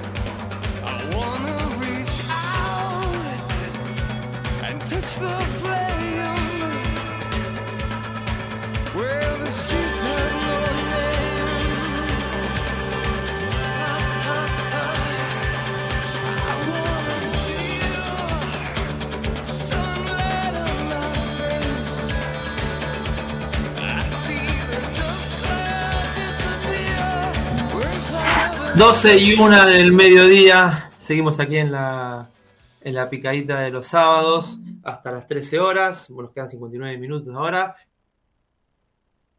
Les recuerdo, 27 grados 6 de térmica, 26,4 la temperatura, linda, lindo fin de semana, mañana va a ser 22 de mínima, 28 de máxima, por lo que estoy viendo va a ser inclusive para los que están en la costa este, o el que se decidió ir este fin de semana, algo agradable para pasear, para estar en la playa, este, vaya a la, a la zona que, quiera, ¿no? Digo, poco nublado, pero va a estar lindo, si no te puedes meter en el agua, por lo menos este, tomar, tomar unos mates en la playa, tranquilito, o, en las, o, en las sierras, si estás en el interior de la provincia. estoy viendo solcito por todo el mapa, ¿eh?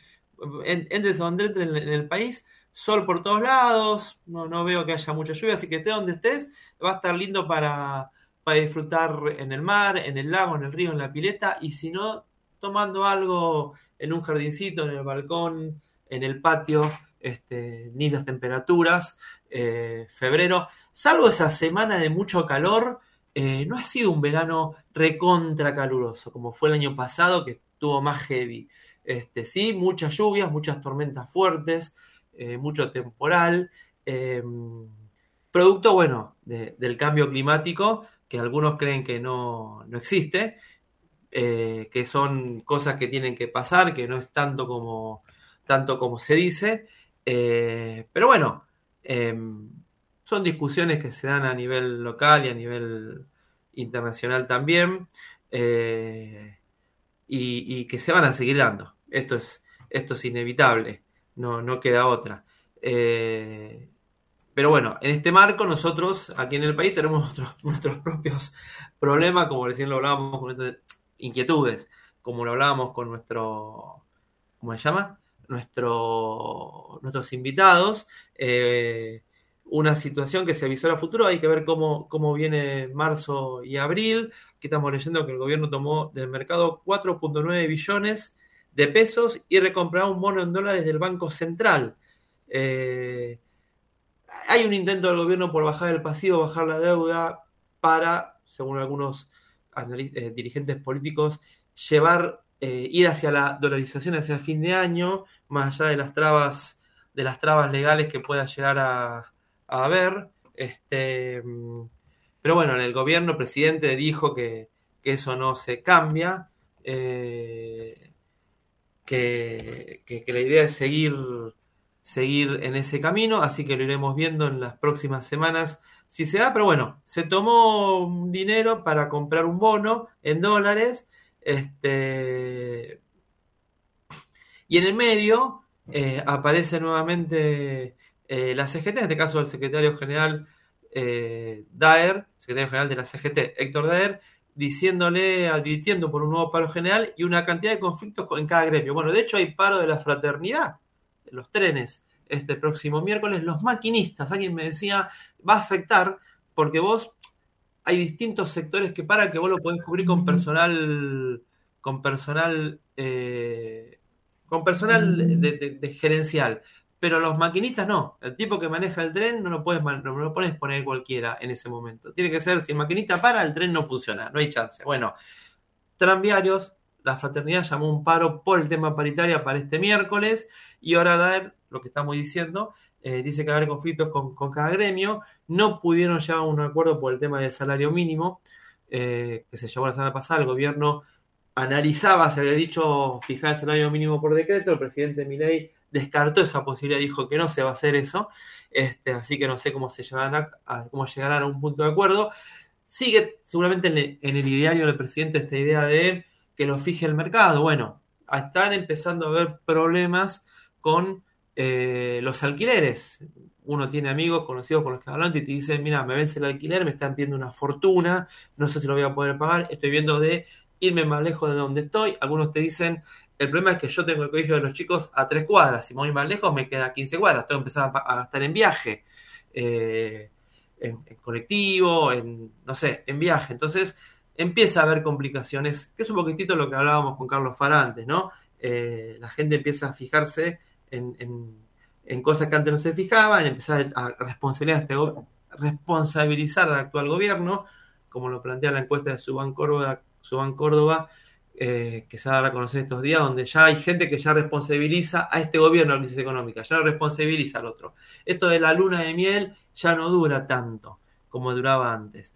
Em, así que eh, hay que ver cómo... Y esto, bueno, eh, los gremios lo ven, los gremios se dan cuenta de esto, empiezan a ver el malestar de la gente y saben que tal vez el primer paro no tuvo la convocatoria que ellos pensaban, pero tal vez en el segundo sí tengan la convocatoria que ellos pensaban, porque ahí empezado a haber conflictos como el de la fraternidad en distintos sectores, como lo planteaba la secretaria general de ADEMIS, eh, Escayola con nosotros, que tuvieron un acuerdo salarial por el mes de febrero, como que van a ir mes a mes, pero que así todo ellos no garantiza que haya un conflicto, porque ellos también nos afectan los distintos aumentos que va a haber en el tema salud, en el tema transporte, en el día a día, en poner un plato de comida en tu casa. Entonces, eh, van a ser, bien lo dijo el presidente, marzo y abril van a ser meses complicados más que enero y febrero, pero entienden ellos que como va a, haber, va a ir a una baja de la inflación, esto para mayo, junio tendría, tendría que empezar a eh, ordenarse. El tema es si la gente, si el ciudadano, inclusive el que lo votó a mi ley, eh, va a empezar, va a tener paciencia hasta mayo y, junio. Este, y en ese sentido, bueno, eh, ir viendo qué, quiere, qué quiere la sociedad, porque hay ciertos, ciertos problemas en, en, la política, lo que decíamos antes, hay muchos diputados que empiezan a presentar proyectos para mantener los, los fondos, los fondos fiduciarios, eh, fondos que necesitan que se mantengan para, para, para poder eh, para poder seguir funcionando tema obras públicas, tema viviendas en, en, en, en las distintas jurisdicciones. Este, bueno, vamos a ver cómo decanta. Se hablaba que el presidente Milei iba a darle otra vez en la apertura de sesiones un discurso de espaldas al, al Congreso. Ya dijeron que no, que va a hablar ante la Asamblea Legislativa con los diputados y los senadores presentes. Veremos el discurso. Obviamente esperamos que haya algún pase de facturas a, a la casta política porque no aceptan algunos cambios, porque no la ven, como se dice ahora.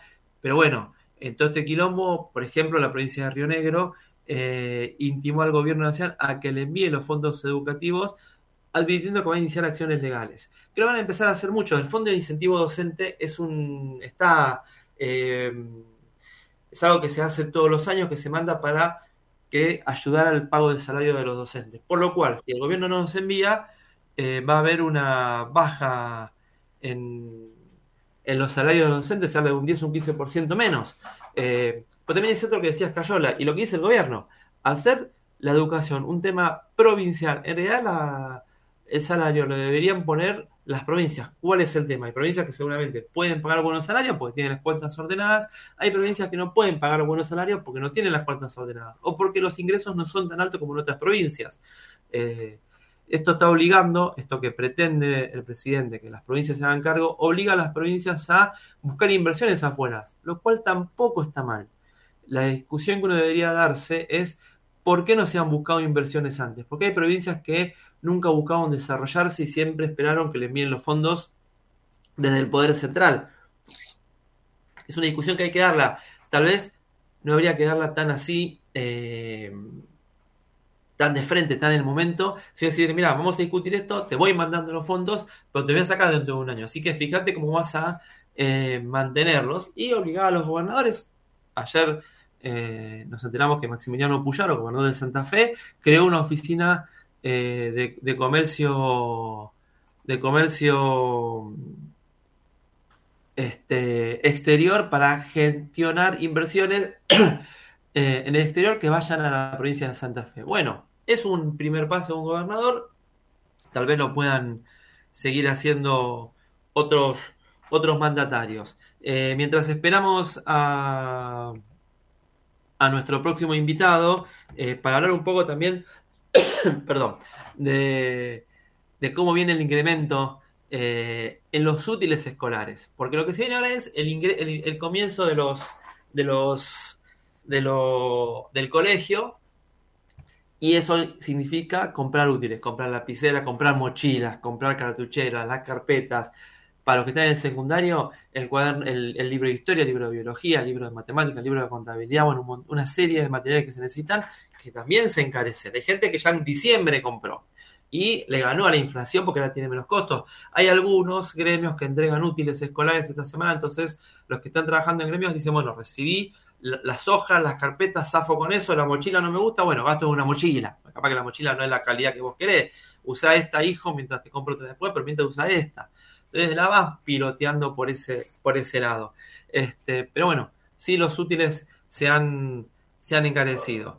Eh, ya vamos a estar en breve con nuestro próximo invitado. Mientras les cuento, eh, estoy viendo en qué andan nuestros, nuestros jugadores mundiales, nuestros campeones mundiales eh, por el mundo. Hoy el Dibu Martínez vuelve a atajar en un partido importante frente, frente al Fulham.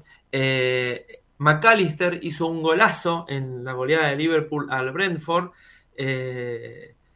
Ángel Correa también tuvo un gran rendimiento en la goleada del Atlético Madrid contra Las Palmas en España. Eh, Leo Messi jugó este este, estos últimos días un amistoso contra Newell's eh, en un empate 1 a 1. Ganaba el equipo de Messi, salió Messi, empató Newell's. Este, capaz que ya estaba acordado el empate porque capaz que Messi no quería que perdiera Newell's. Pero es importante también, ¿no? Este, que empiecen, ver en qué andan nuestros, nuestros jugadores campeones del mundo, porque se viene la Copa América en breve, porque muchos eh, tienen que seguir participando en las eliminatorias para el próximo Mundial. Y todos queremos que Messi llegue al próximo Mundial, aunque sea para que juegue algunos minutos. Imagínense que si usted está en la selección contra la Argentina y dice, che, juega Messi, y va a tener miedo, porque capaz que muchas veces lo hemos criticado porque caminaba, pero hoy digamos que lo hemos reivindicado. somos así los argentinos. Después del campeonato mundial, Messi es el mejor. Que camine, porque con cinco minutos nos alcanza. Bueno, veremos veremos eh, veremos eh, cómo sigue el, futuro de nuestros jugadores. Eh, se juega esta semana también muchos partidos importantes.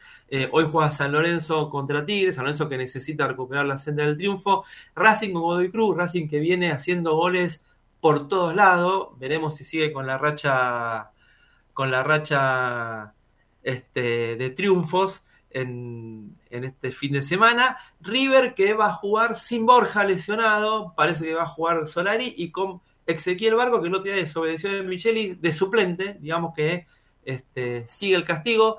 Veremos porque después viene el River Boca, veremos si de Micheli lo mantiene castigado para el River Boca o le levanta el castigo. Pero juega el Diablito Echeverri, parece este fin de semana, así que hay que ver cómo, cómo cómo se manifiesta, cómo salen los partidos. Eh, Boca que ganó el otro día, a ver si también empieza a, generar más entusiasmo en su gente y empieza una senda de triunfo que necesita un Boca que viene castigado porque en los últimos años no ha logrado lo que tanto anhela que es la Copa Libertadores.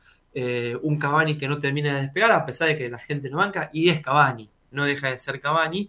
Este, pero bueno, esos son son los, partidos del fin de semana importantes. Así que recuerde, hoy tiene San Lorenzo Tigre, viendo los hinchas de San Lorenzo si pueden recuperar la senda del triunfo. Racing Godoy Cruz.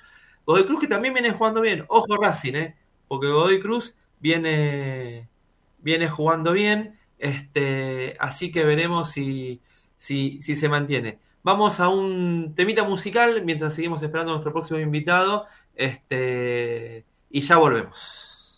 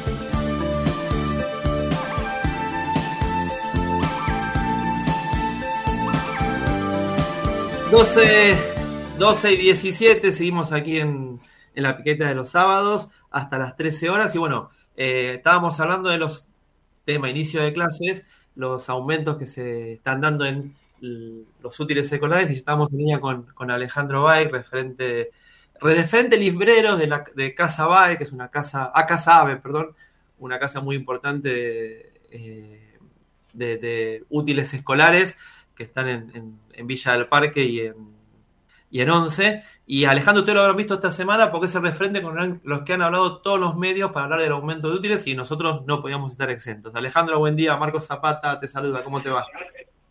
Hola, Marcos, buen día. Ah, Te agradezco mucho que nos hayas atendido. Sabemos que los sábados son los días de mayor venta porque los padres, como están libres, van a comprar los útiles. Sí, sí, está lleno, lleno el local en este momento. Eh, contanos eh, cómo han sido los aumentos en estos últimos meses y si tenés una idea de aquel que compró los útiles en diciembre, cuánto se ahorró comprándolos ahora en febrero. Mira, los útiles escolares aumentan, vamos a dividir en dos partes. La parte del papel, que va- tiene aumentos eh, todos los años, aumenta en noviembre y en febrero. Sí. Este, y, el, y el resto, lo que es escritura y las otras cositas, va, los aumentos van mes a mes acompañando la inflación. Entonces, los que compraron en diciembre se salvaron del aumento de febrero de papel que fue muy grande, casi el 35%. Eh, el aumento interanual, para tener una idea más o menos, está entre un 250 y un 300 en, lo que es la canasta escolar, todo un promedio, digamos, porque no es solo papel ni solo escritura, es un poco de cada cosa. Tenemos también la parte de las cartucheras y las mochilas que también subió, eso también subió acompañando la inflación. Sí. Y Este, los, los- y bueno. los- los padres cuando llegan, y yo imagino que todos van a la, a la primera marca, a la marca conocida. Ahora, hay algunos que dicen, mira, no puedo pagar esta que sale muchísimo. ¿Qué otras opciones tenés más baratas y que sean de calidad? ¿Te preguntan eso? Mira, nos, nosotros somos mayoristas. Normalmente la, la gente acá, los padres vienen a hacer, o, lo- o los que tienen familia numerosa, o se juntan con los primos, o hacen un pool de compras entre los nuevos en los grupos de WhatsApp de las mamis y de los papis, y vienen y compran todos juntos para hacer más diferencia, digamos, con el precio. Entonces, Claro. históricamente esa diferencia la llevaban a aprovechar y llevaban las primeras marcas. Este año están aprovechando y llevando la segunda, o sea, el tema es el precio y la plata, sí o sí. Claro. Digamos que no hay Y- plata, lo que dijo el presidente. Sí, sí, sí, se, se ve, lo hablábamos antes con, eh, al comienzo del programa con Mariana Escayola, secretaria general de ADEMI, que nos decía, eh, por el tema inicio de clases y los docentes, que ellos también van a, van a ver que muchos, muchas familias se van a encontrar con un tema de, de recursos para la compra de materiales, entre otras cosas que, que tienen para los chicos, y que ellos saben que eso va a pasar, que tal vez no puedan pedir muchos útiles que compren. A lo que se suma el aumento de uniforme, aumento de cuotas de los colegios, todo, ¿no? Pasajes, Claro. porque también los chicos muchas veces van en colectivo y es un todo suma, ¿no? ¿Y tienen promociones ustedes con tarjetas de bancos, con billeteras virtuales para que venga a comprar? Tenés un 10% de descuento. Y si tienen promociones, ¿cuánto les sirve a ustedes eh, No, económicamente? no. Nosotros no no tenemos promociones porque tenemos márgenes muy chicos. Al ser mayoristas, nosotros no tenemos no tenemos espacio para hacer un 10% de descuento. Tenemos un 10% de descuento, estamos viendo por abajo el costo. Por lo que no- nosotros es en un pago tarjeta, tarjeta de débito, transferencia, efectivo, pero todo es en un solo pago. No tenemos eso, pero igual con el 10% que te pueden hacer en un supermercado o en un minorista, nosotros tenemos siempre el precio mejor. Hasta los minoristas, precio minorista nuestro, porque también vendemos por menor, es mejor que Sí. cualquier minorista que está en la calle o cualquier supermercado con el descuento en la segunda, en la tercera, es lo mismo. Nosotros le ganamos O sea a todos. que-. El que tiene que ir a comprar hoy, que no vaya al supermercado, que vaya a Casa Ave. Ustedes están hasta las 13 hoy. Eso depende de la, del bolsillo de cada uno, porque el supermercado lo que te, te otorga es la financiación. Vos por ahí no tenés la plata y tenés que financiar cuotas, y bueno, andás al supermercado y que, que te ayude, qué sé yo. Este, nosotros estamos hasta las 13 hoy, mañana estamos de 8 a 12 y todos los días de 8 a Mañana, 17. mañana domingo también atienden Domingo, los sí, domingos, ¿o todo- todos el- los febreros, no, no, en los febreros de todos los años por la temporada, antes del comienzo de clases, damos ese servicio extra, digamos, para que la gente tenga más tiempo y esté más tranquila. Ah, bueno saberlo eso porque no, no son muchas las librerías que hacen eso. Y ustedes solamente, eh, em, libros, libros digo, manuales, libros de historia, ¿ustedes esos venden o eso no? No, no, texto no vendemos. No, todo lo que es escolar, tenemos el surtido, somos la librería con mayor surtido de, de Argentina, tenemos todo lo que es librería, este no es que vas, porque hay librerías así que son como de estación, que venden cuaderno y repuesto nada más. Nosotros tenemos todo, todo todas las marcas. Entonces acá lo que tiene la gente es que viene y consigue todo, hasta lo, lo raro, la flauta dulce la consigue también. Vos prevés que, eh, más allá de que el movimiento grande es obviamente en febrero, que marzo, abril, aquel que no pudo comprar va a esperar a marzo, abril para comprar, a ver cómo viene su economía? Y yo diría que no, que no esperen. En, en, el, con la inflación que tenemos, si vos esperás vas a pagar más caro, seguro. Entiendo, en este momento no hay que esperar, hay que adelantarse. Hay que adelantarse y hay que ir a Casa Ave, ahí en Loyola 339 o en Escuénaga 351 en 11. Exactamente. Las dos están abiertas mañana domingo, las dos sedes. Mañana a las 2 de 8 a 12, sí. Perfecto. Alejandro, no te molestamos más, sabemos que estás a full laburando, te agradezco muchísimo que nos hayas atendido. Este, y le decimos a la gente, es el referente librero que vieron en todos los canales. Como nosotros salimos por radio, usted no lo puede ver, pero vaya que es la persona indicada para, para venderle los útiles escolares y uno de los que más sabe. Alejandro, te agradezco mucho estos minutos y te deseo un muy buen fin de semana. No, gracias a ustedes, chicos. Hasta luego. Hasta luego. Era Alejandro Baek de Casa Ave. Como dijimos, usted la puede ir ahí a Loyola 339 en Villa Crespo o en la sucursal de 11, Acuéraga 351, que mañana, y obviamente el próximo domingo, porque como dijo él, todos los domingos de febrero están abiertos de 8 a 12, no todas las librerías lo hacen. Así que si hoy no pudo ir, vaya mañana, tiene el próximo fin de semana para ir, para ganarle a la inflación, porque eh, tienen un precio, pero en marzo no sabemos. Entonces, salvo que no pueda, pero este, no tenga en cuenta lo que dijo Alejandro para, para poder ir a, a, comprar los útiles y, bueno, ganarle a la inflación de, del próximo mes, porque el presidente fue claro, marzo y abril van a ser eh, meses complicados, seguramente, eh, no sabemos, muchos no sabemos cuánto va a ser el aumento de las cuotas de los colegios, este, algunos podrán ser bancarlo, otros no, pero bueno, eh, van a ser meses difíciles, así que aproveche para, para, apurarse. Y si no tiene familia numerosa, como dijo antes, júntese con padres, vayan entre 10 padres a comprar al mayorista que va, va a serle más, eh, va a ser mejor para, para, su bolsillo.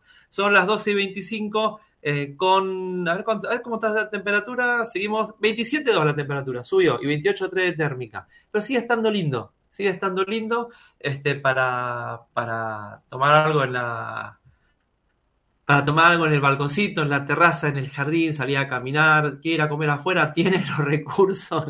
Usted no está todavía en el No hay plata, le queda algo de plata para ir a comer afuera, vaya a comer algo livianito por ahí con, con, con, con la familia, con, su mujer, sus hijos, con su pareja, con su novia, novio, amante, con el que quiera, con un amigo. Disfrute, el tiempo está para salir a una vuelta, aprovechar el día, eh, aprovechar los últimos días de febrero, porque en marzo no es solamente la vuelta a clases, eh, ya se empieza a full. Vio que uno piensa que en marzo ya empieza el año en serio, el año empieza en enero.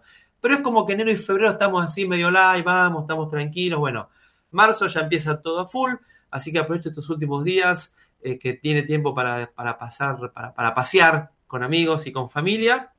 Este, y, y disfrutar, eh, disfrutar, bueno, estos lindos días de calorcito templado para, para pasear. Eh, estábamos viendo que detuvieron, ¿se acuerdan del mapuche de los binoculares? ¿Ustedes se acuerdan el famoso mapuche cuando eh, el gobierno de Mauricio Macri, Patricia Bullrich, tiene el problema de, la muerte de Maldonado, que después se aclareció que no fue, que fue, eh, que se ahogó en, el río. Había un mapuche que con binoculares que él vio cuando se lo llevó a gendarmería, que él vio y se hicieron muchos memes al respecto. Bueno, lo detuvieron hacía un año que estaba prófugo fue detenido después de un año, eh, porque además era el líder de las tierras en, Villa, en Villa Mascardi, fue detenido y puesto a disposición de la justicia en estas últimas horas, este, como lo confirmó la ministra de Seguridad Patricia Bullrich, este, y bueno, va a ser puesto a disposición de la justicia eh, para que aclare, para que bueno, tenga la, la, pena que corresponde, en el caso de corresponder por la toma de, de tierras en, el lago Mascardi. Este, eso es una noticia de las, de, las últimas horas. Este, se dieron cuenta que, que empezó este nuevo gobierno, no hay, más, no, no, hay más conflicto con los mapuches en el sur. No es que no hay conflicto porque los mapuches, porque tranquilamente podrían seguir tomando tierras, no están tomando más tierra los mapuches. Uno se pregunta, y estaría bueno, vamos a investigarlo para las próximas semanas, eh, ¿qué había detrás de eso? Porque hay conflictos que se mantienen, pero de pronto no hubo más tomas de tierra por parte de los mapuches en, el sur de nuestro país. No hay. Ha habido incendios. Eh, Nacho Torres, el gobernador de Chubut, eh, su gobierno, mejor dicho, dijo que uno de los incendios fue provocado por una, persona, una mapuche que, es, que trabajaba en, uno de los parques nacionales. pero salvo eso, después no se conocen noticias de toma de tierras raro, ¿no? Que de pronto un día para el otro no haya más tomas de tierras de mapuches en, el sur de otro país. Pero bueno, eh, nos queda la última media hora, vamos a un tema musical, la tanda, y ya volvemos con, con nuestro último entrevistado.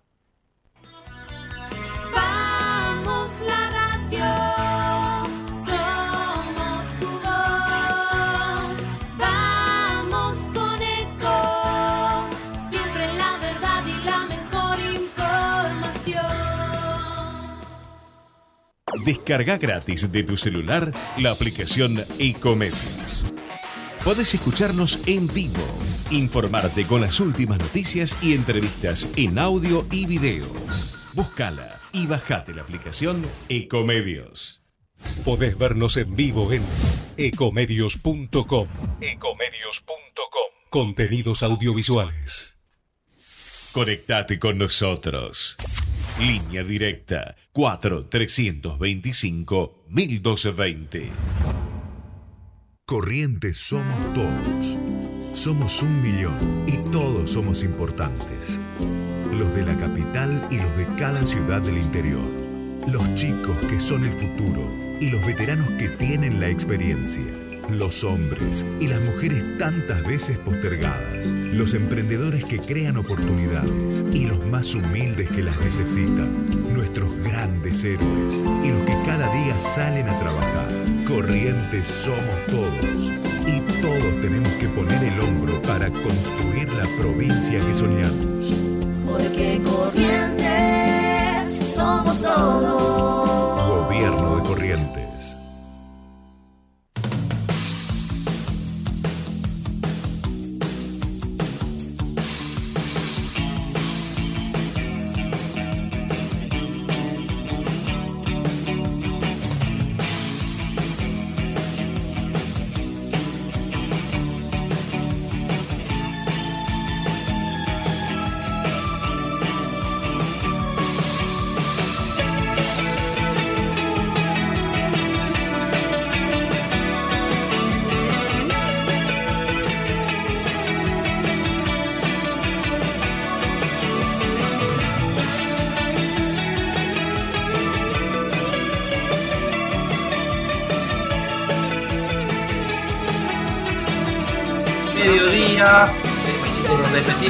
17 grados 2 de, de, de temperatura, 28.3 de térmica, última media hora de, nuestro programa. Eh, lindo, ¿eh? estoy viendo que la temperatura se mantiene mañana 22 de mínima, 28 de máxima, el lunes 20 de mínima, lunes, martes, mínimas tranquilas, como para levantarse tranquilo, dormir bien, salir eh, tranquilo, fresquito, si salís muy temprano, eh, no muy abrigado ni muy desabrigado, normal. Y después lo máximo de temperaturas en la semana, el miércoles 31, jueves y viernes 32, sea lo máximo. Este, pero vienen las temperaturas eh, bien, por, suerte, este, en, estos últimos días de, febrero. Eh, ahí estamos, estamos, viendo que salió Pablo Moyano a, a pegarle al presidente Milei este, ponete a laburar hermano, le dijo. Nos quejamos de que Macri se ponía a ver Netflix y este tipo se pasa todo el día en redes. Disparó Pablo Moyano, que es uno de los más activos eh, dirigentes sindicales, promoviendo un próximo paro general.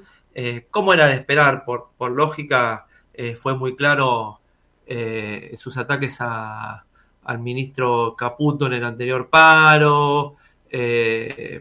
son los más, los dirigentes sindicales eh, más vehementes y más combativos del arco gremial, eh, bueno, lo mandó a laburar. Y dijo textual, nos quejamos de que Macri a las 7 decía que llegaba Olivo y se ponía a ver Netflix y este tipo se pasa todo el día en Twitter y encima para atacar a una laburante.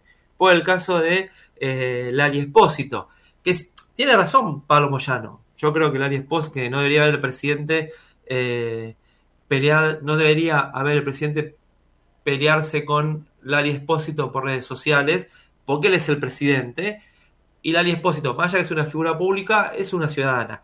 Pero recuerdo cuando Cristina Kirchner criticó a un abuelo en Cadena Nacional en un acto, siendo la presidenta. Y yo, si mal no recuerdo, dijo el nombre apellido del abuelo, porque el abuelo no podía comprarle, creo que eran 10 dólares al nieto, y lo llamó tacaño, le pegó, y era una presidenta. Y en ese momento el kirchnerismo no se quejaba, no dijo, che, está mal lo que dijo la presidenta, bueno, pasa, no es tan grave, decían. Bueno, hoy eh, sí es grave lo que hace el presidente Milei, que es grave, pero digo, muchachos, tiene que ser, hay que mantener una conducta.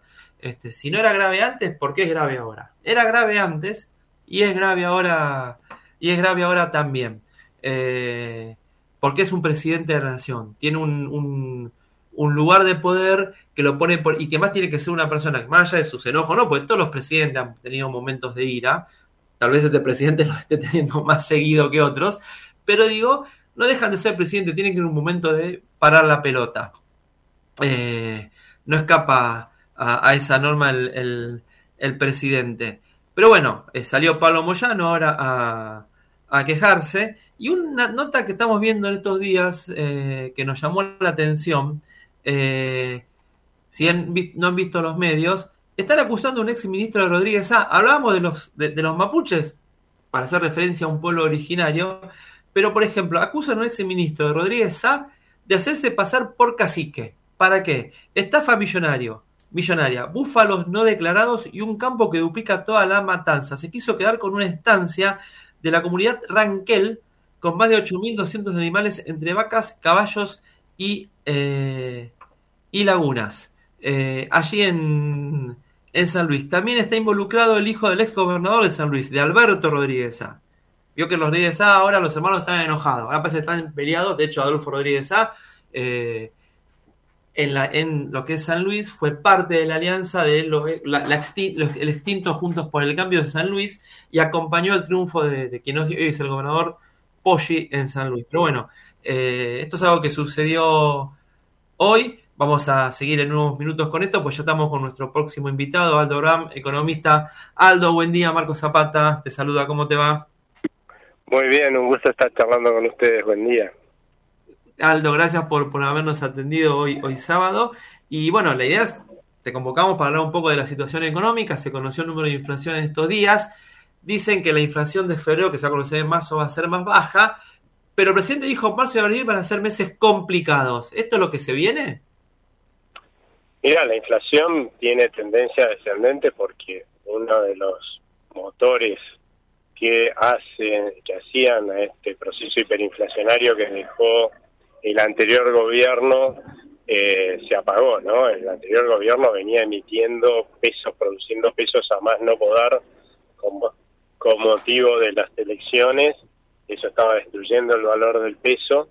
Bueno, este gobierno dejó de emitir, porque la cantidad de pesos que hay, que tenemos los argentinos, es más o menos la misma que la que teníamos cuando asumió este gobierno.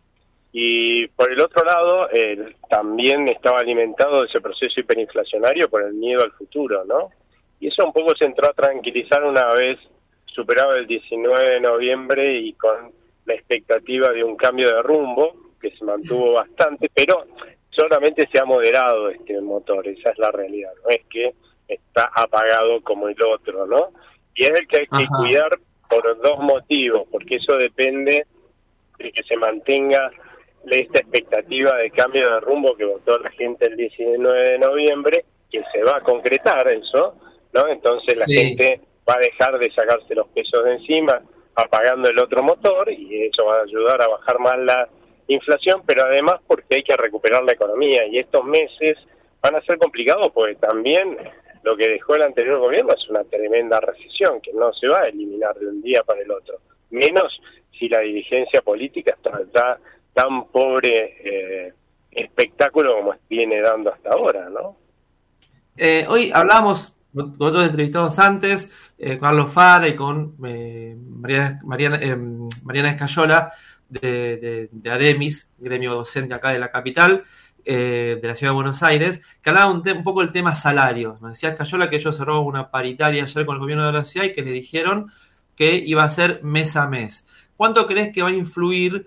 Fara un poco también nos comentaba que la opinión pública hoy acompaña a, la actual gestión, pero que también hay que ver hasta, hasta dónde la opinión pública del ciudadano se banca un poco los aumentos que se van a venir y cuál es su, eh, su tiempo de, bueno, te banco hasta acá. ¿Cuánto crees que va a influir el tema salarios si el gobierno no logra, si no empieza a haber paritarias que la gente sienta que recupera algo? ¿Cuánto va a influir en la paciencia que le tengan a, al gobierno de Milei? Estoy viendo, para cerrar la, la, la, la consulta, me llegó por red, no sé si la habrás visto, una encuesta de Subán Córdoba que dice que por primera vez el 50% le echa la culpa de la crisis económica al actual gobierno y un 47% al, al, anterior. Es como que se dio vuelta, por lo menos en esta última encuesta, la responsabilidad por primera vez. Entonces, mi pregunta es, ¿cuánto creemos que la gente va a tener paciencia a la crisis económica y decir al gobierno, che, para un poquito, frená, solucioname porque así no, no puede seguir?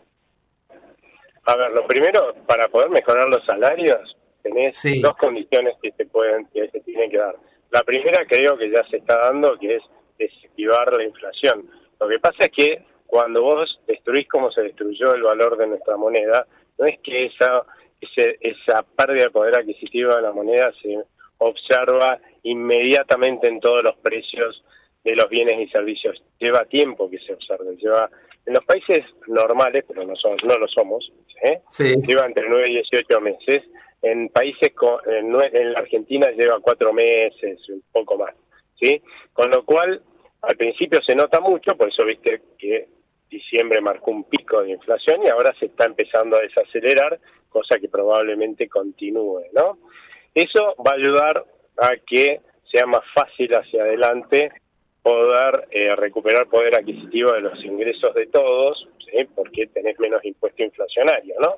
Claro. Pero el otro factor que necesitas es revertir la recesión. Yo no conozco ninguna un negocio que vende menos, vos pensás que puede aumentarle los sueldos a sus empleados, no, tiene que vender más. Y, y eso es lo que hay que conseguir, ¿no? ¿Y cómo se consigue eso? Justamente revirtiendo lo que generó la recesión que después el anterior gobierno, que fue re profunda. Los últimos meses del anterior gobierno se destruyó el nivel de actividad. Y eso es porque la gente, por miedo, lo que hace, cuando ve que hay un futuro, que era un proceso hiperinflacionario, nada menos una crisis hiperinflacionaria hacia adelante, lo que hace es deja de consumir, empieza a consumir cada vez menos, ahorra más en realidad, ¿no? En dólares, lo manda al fondo del placar, con lo cual lo sacó del sistema económico argentino, lo desangró el sistema económico argentino y eso hace, y las empresas hacen exactamente lo mismo, dejan de invertir y eso hace que no haya quien venderle y eso lleva a una recesión. Ahora, para que eso se revierta, vos tenés que generar confianza, confianza que este puede ser un país normal y entonces empieza alguien que puede consumir, es cierto, muchos por la recesión no pueden aumentar su consumo, pero hay otros que sí, bueno, esos que sí, y hoy están ahorrando en dólares en el fondo del placar, dicen, mira, me parece que esto, ¿para qué vamos a seguir ahorrando y haciendo sacrificios y esto parece que va a andar mejor y entonces salgamos a comer, cambiemos el auto, cambiemos el televisor y eso es lo que y las empresas hacen lo mismo, bueno, invertamos un poquito más, por ahí aumenta la demanda porque están las cosas mejorando y y eso es lo que va dinamizando la economía y las hace recuperarse. Y yo esperaría que si todo va bien, eso suceda a partir del segundo trimestre y ahí veamos que sí empiezan a haber mayores posibilidades de recuperar el salario en términos reales, ¿no? De negociar paritarias siempre va a poder negociar paritarias que están abiertas, este, sí. pero probablemente donde veamos las, me las mejoras más fuertes de los salarios respecto a la inflación, no simplemente una recuperación de lo perdido, ¿eh? es a sí. partir del segundo semestre en todo caso, ¿no? Esos son los pasos que hay que dar. Magia no hay. Hay algunos que pretenden magia. Entonces, ¿qué es lo que te piden? Que hagas lo que hacen hicieron los anteriores gobiernos. Entonces, demos aumentos de sueldo con la maquinita. Y cuando vos das aumento de sueldo con la maquinita, lo primero que generas es empobrecer a todo el resto de los argentinos. Incluso eh, estás empobreciendo a los más pobres, que es a los que más perjudican. O sea, darle aumento de sueldo a alguien a costa de la maquinita es un absurdo. Lo estás haciendo a costa de los más pobres. ¿sí? Eso es lo que no hay que hacer, bueno, eso es lo que venimos haciendo. Y hoy nos llama la atención que seamos todos recontra pobres. No, hicimos todo lo posible para ser recontra pobres. Y agradecer que no tuvimos una hiperinflación, o sea que estamos evitando una hiperinflación, porque cualquiera que haya vivido una hiperinflación sabe el nivel de empobrecimiento que lleva al conjunto de la sociedad, ¿eh? y sobre todo a los más pobres, más de 70% de los argentinos hubieran ido a parar a la pobreza. ¿no? Claro. Entonces, hay que, hay que ser razonable cuando uno pide cosas. porque cuando uno pide racionalidades, la verdad es que lo peor que puede pasar es que te- encima te emboliza, porque eso lo vamos a pagar carísimo todos los argentinos. ¿Por qué eh, el, el dólar el- fue a la baja estos últimos días? Porque bajó muchísimo, va, sí, bajó bastante el- el- la cotización del dólar blue en los últimos días. ¿Por qué? Yo creo que hoy, primero que nada, hay mayor eh, expectativa que hace unas semanas de que se pueda llegar a ordenar este tema político que ha dejado a los argentinos con la boca abierta porque no se ha podido avanzar en términos de eh, reformas que hagan un cambio de rumbo. Y por el otro Sí. lado, por esto que te dije hace un rato, ¿no? O sea, si vos dejas de emitir pesos, ¿no? En, vos al principio tenés que la gente sigue teniendo miedo porque dice, bueno, ojo, porque este, si estos tipos siguen emitiendo como vienen así, me van a seguir cobrando impuesto inflacionario, como me cobran impuesto inflacionario, yo voy a perder plata de mis pesos, pero de golpe empezás a ver que eso no pasa y la gente empieza a guardar más pesos en el bolsillo, ¿sí? Ajá. Toda la suba que vos viste desde que, desde hace un mes más o menos, o, o poco más del tipo de cambio, en realidad fue que la gente estaba bajando por miedo, por toda la discusión que se estaba dando en la política y por las dudas que estaba generando respecto al cambio de rumbo, la gente lo que estaba haciendo era bajar la demanda de pesos, seguía bajando la demanda de pesos, no se emitía más, pero la gente bajaba la demanda de pesos en forma precautoria y eso hacía bajar el valor del peso. Bueno, ahora por suerte, sí, la gente está reteniendo los pesos que tiene y eso hace que el o sea, no se vuelque gente a comprar dólares, ¿no? Si nadie va a comprar dólares, obviamente el dólar va a bajar. Y esa es buena noticia, ¿sí? De la misma forma que era mala noticia el que haya subido y se haya ampliado la brecha. Acordate que cuando se, de- cuando saltó el tipo de cambio mayorista para que el tipo de cambio oficial valiera lo que correspondía o muy cerca de lo Sí. que correspondía a lo a lo que verdaderamente se había depreciado durante todo el anterior gobierno nuestra moneda, todo lo que le habían quitado de poder adquisitivo, a la gente le llamó la atención que el dólar no se movió el paralelo. La brecha se achicó todo lo que creció, ¿no? Bueno, eso era buena noticia. Después empezaron los ruidos políticos, la gente se asustó y bueno, la gente también se defiende, ¿no es cierto? Este, trata de proteger lo que lo que es de tanto le costó ganar. Y entonces, bueno, empezó de vuelta a volcarse al dólar, a sacarse los pesos encima. Bueno, ahora estamos viendo lo inverso, ¿no? Y esto es buena noticia porque nosotros tenemos que ir a un mercado único de cambio y con un dólar, con la, con la brecha abriéndose, como lo veníamos viendo que estaba sucediendo, eso no era muy difícil de lograr sin otro salto de tipo de cambio mayorista. O sea que hoy, la verdad es que las señales son positivas. Ahora, yo lo que veo es que tenemos una dirigencia política muy irresponsable, porque cada vez que aparecen todas estas señales positivas, es como viste la canción de los chicos, juguemos en el bosque porque el lobo no está. Y el lobo está, el lobo está porque no es que uno, eh, no es que hace eh, ocho años estábamos en un proceso hiperinflacionario, hace un mes y medio, dos estábamos en un proceso hiperinflacionario. ¿Alguien piensa que eso se resuelve tan fácil? La gente le está dando una oportunidad a nuestra dirigencia política para que demuestre que es capaz de hacer aquello para lo cual ellos votaron, que es cambiar el rumbo del país, y ahora estamos en manos de ellos. Ellos tienen que demostrar que lo pueden hacer y entonces las cosas van a seguir mejorando, tendremos de vuelta un tipo de cambio único, en el segundo trimestre la reactivación que va a empezar va a ser fuerte, pero pero si ellos hacen las cosas mal, obviamente. ¿Vos crees, que hay, que hay un, ¿Vos crees, Aldo, que hay un miedo en la dirigencia política de si le aprobamos algunas reformas? Yo creo que en, algunas, en algunos puntos, eh, algunos sectores de, de, la política, el radicalismo, por lo menos la mayoría de los radicales, obviamente la mayoría del PRO, sectores de lo que es hoy Hacemos, Coalición Federal, el sector de Pichetto, en algunos puntos estaban de acuerdo que ellos, reforma laboral, reforma el esquema de salud, temas sociales, estaban de acuerdo. Capaz que si lo hubiera mandado mi ley ese punto solo, eso hubiera salido. ¿Vos crees que el miedo en general es, si este tipo le va bien, yo no vuelvo, entonces mejor que no, lo, no le vaya bien o yo no lo voy a ayudar a que le vaya bien? Algunos políticos deben estar en esa posición que la verdad lamentable porque es mirarse el cupo, ¿no? Pero el ombligo, pero la realidad yo creo que es un poquito más compleja, ¿no? Porque la verdad es que, ¿por qué pensás que estas cosas que se están planteando ahora, y que incluso las planteó en su momento el, el expresidente Macri cuando asumió, sí, dijo que iba a hacer estas cosas, vos viste que le hiciera, no, ¿no? Y por algo es, porque tienen un costo político fenomenal. ¿Y cuál es el claro. costo político? Tenés que enfrentar a un montón de corporaciones empresariales, profesionales, intelectuales, eh, gremiales, que durante todas, durante décadas y hasta el día de hoy, vienen a través de regulaciones, subsidios y privilegios viviendo y haciendo plata a costa del bienestar de todo el resto de los argentinos. Eso, señores, bueno, la, la, la, denuncia del presidente con los fondos fenomenal. La denuncia, del, la denuncia del presidente o del entorno con el tema fondos, con algunos fondos fiduciarios, que son cajas políticas. Exactamente.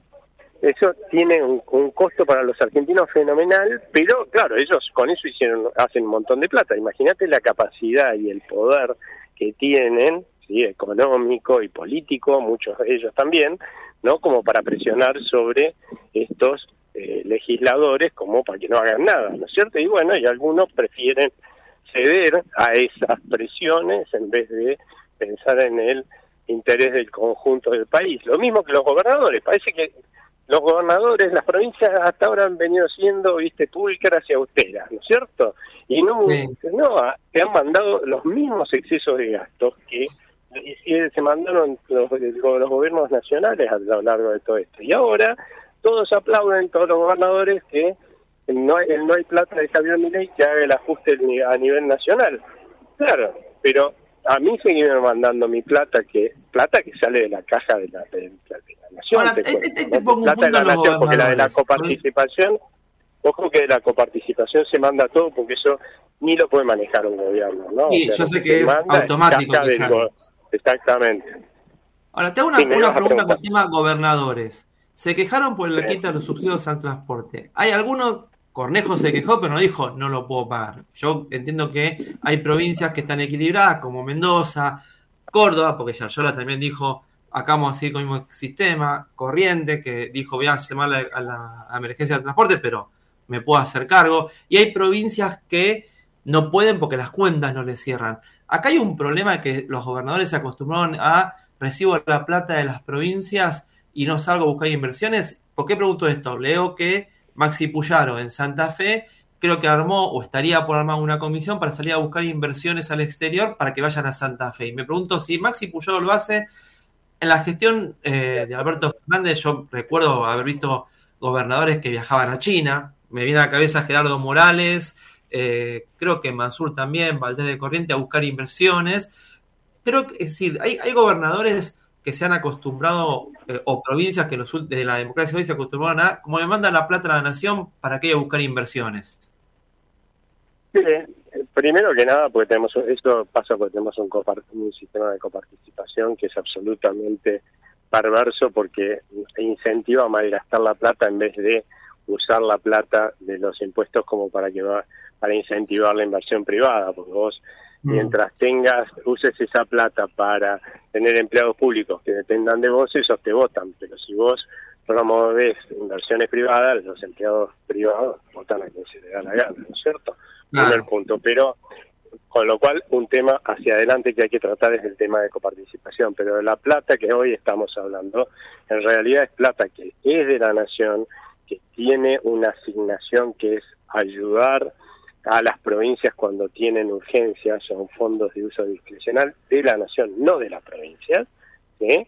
y que hasta ahora, como viene usándose, en vez de estar ahí para una emergencia, se la utiliza para este, hacer política. O sea, los gobiernos que son de nuestro bando se lo mandamos, ¿sí? a las intendencias también, a los otros le mandamos un poquito para que no desentone demasiado. Por eso se tiene que acabar. Si no hay plata, a menos que haya una emergencia, no te mando un mango y te empecé a ajustar vos, porque encima toda esa plata los subsidios, el subsidio al transporte, el subsidio, los subsidios al gas, a la electricidad los tenían las provincias, ¿sí? Y sin embargo vos ibas a las provincias y el gas, la luz, ¿sí? Y, eh, y los transportes valían lo que valían. Vos decías, pero pará, los subsidios están viniendo acá, ¿por qué la gente paga lo que corresponde? ¿Sabes quiénes se quedaban en el subsidio? Los gobernadores. Porque ¿qué hacían? Agarraban los intendentes, te llenaban la boleta de impuestos hasta que pagabas, ¿entendés? Lo que verdaderamente correspondía y que te había subsidiado la nación. ¿está? Eso no lo podían hacer acá en la capital porque las empresas son privadas, pero en estas otras, en estas otras, en las provincias sí. O lo que hacían es llenaban de empleados públicos y le pagaban unos sueldos bárbaros a sus amigos en las empresas este, públicas y cobraban lo que correspondían por el gas, o sea, y la electricidad. O sea, se quedaban con ese margen para hacer política, básicamente. Entonces ahora vos le sacás ese, ese subsidio y claro, van a chillar, porque ellos ya le están cobrando lo que corresponde acá, nos sacan los subsidios, los vamos a chillar somos nosotros, porque nosotros no estamos pagando acá en la capital, en el Gran Buenos Aires, que vale el gas y la luz, y está bien que nos saquen los subsidios, porque no, no, no puede ser que me pague alguien de la provincia más pobre que yo, mi gas y mi luz, pero, pero acá lo que vamos a chillar somos nosotros, allá chillan los gobernadores, porque ellos ya le están cobrando lo que corresponde por el gas y la luz a sus ciudadanos, nada más que se quedan la plata ellos, del subsidio. Clarísimo. Clarísimo, Aldo. Entonces, ves todos los curros que hay y entonces, claramente acá no depende solo de los... Y eso lo deberíamos saber los provincianos, yo sé de Salta, lo deberíamos entender. La realidad es que nosotros en nuestras provincias también tenemos que exigir que nuestros gobernadores se comporten austeramente y como la gente, porque no todos los problemas que tenemos en la Argentina son de la nación, ¿sí? sino que también muchísimos vienen de nuestros, de nuestros gobiernos provinciales y de nuestros gobiernos municipales. Clarísimo, Aldo. Como siempre, te agradecemos mucho estos minutos, eh, casi la una de la tarde, y te deseamos un muy buen fin de semana. Muchas gracias, eh. buen fin de semana para ustedes. Gracias, un abrazo. Era Aldo Brown, economista, como siempre, clarísimo con los conceptos económicos y poniendo claro la claridad sobre las, dudas que uno tiene a veces sobre la economía. Eh, ya estamos casi terminando el programa, 12.55, eh, con eh, seguimos, temperatura agradable, 27 grados 2, 28.3 de térmica. Eh, ya vamos cerrando. Y bueno, eh, antes de irnos, veníamos hablando de, las encuestas, las de Suban Córdoba, y el dato es que en, la, última encuesta, que es la que se hizo ahora entre el 13 y 14 de febrero, con un error de muestreo del 2,53%, la gente responsabiliza en un 50,8% de la crisis económica al gobierno actual de Javier Milei y Luis Caputo y en un 47% al gobierno anterior, el de Alberto Fernández y Sergio Massa. Esto en diciembre del, año pasado era un 50,8% a Massa y Alberto y un 25% a Caputo y Milei que recién llegaban. En enero fue un 39 ya, que le echaba la culpa a Milei contra un 45 de Alberto. Bueno, ahora se dio vuelta la, la, muestra, que es un poquitito lo que hablamos con Carlos Farantes eh, sobre el, el, la opinión pública que va cambiando, ¿no? Hasta dónde te banca, te banca la gente. Eh, queríamos, bueno, comentar eso porque lo venimos hablando con varios de nuestros entrevistados. Eh, y recordar, en unas semanas empiezan las clases. Eh, hablamos con Alejandro Baek de, Casa Ave con, respecto a los aumentos en, los útiles escolares y también con eh, la secretaria general de, ADEMIS, eh, Escayola, quien nos, nos aclaró que, bueno, tuvieron una paritaria, un 18%, un 8% por febrero, un 10% por enero, que le dijeron que va a ser mes a mes, pero que así todos ellos prevén que va a ser un inicio conflictivo seguramente de, de clases, porque eh, están por debajo de la inflación, hay mucho ajuste, mucho aumento en el tema de transportes, en el tema de alimentos. El alimento ahora como que se frenó un poco, uno va a los supermercados y ve que hay una, un freno en, en, los, en los aumentos de, de la comida, pero bueno, ve muchas ofertas también, pero todo suma, aumento de transporte, prepagas, colegios, habrá que ver de cuánto es el, el aumento de, de las cuotas, a pesar de la ayuda que está dando el, gobierno con las asignaciones por hijo de ayuda escolar, los vouchers para comprar los útiles y bueno, distintas, distintas ayudas.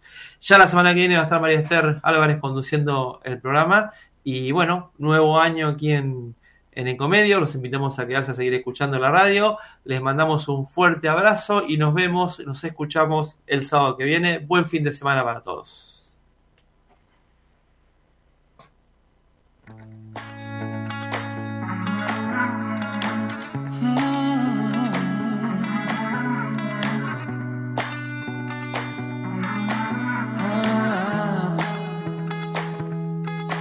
Me caí y de tanto caer me aprendí que en la vida es normal tropezar, que no siempre se puede ganar. Oh no, y es así. Aprendemos por amar y sufrir, pero me levanté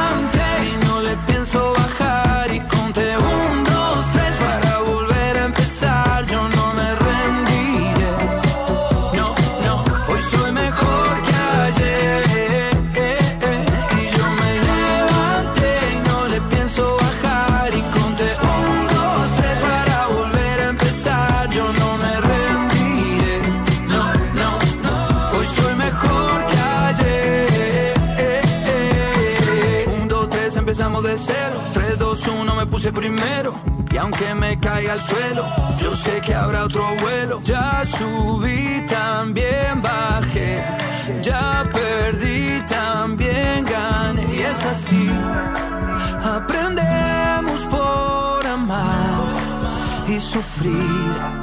Pero me levanté y no le pienso bajar.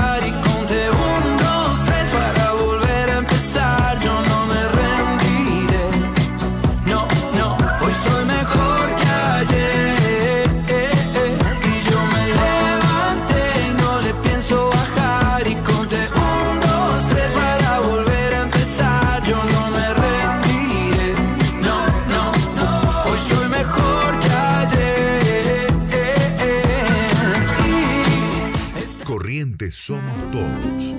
Somos un millón y todos somos importantes. Los de la capital y los de cada ciudad del interior. Los chicos que son el futuro y los veteranos que tienen la experiencia. Los hombres y las mujeres tantas veces postergadas. Los emprendedores que crean oportunidades y los más humildes que las necesitan. Nuestros grandes héroes y los que cada día salen a trabajar. Corrientes somos todos y todos tenemos que poner el hombro para construir la provincia que soñamos. Porque corrientes somos todos. Gobierno de Corrientes. Desde Buenos Aires, transmite LRI 224, AM 1220, Ecomedios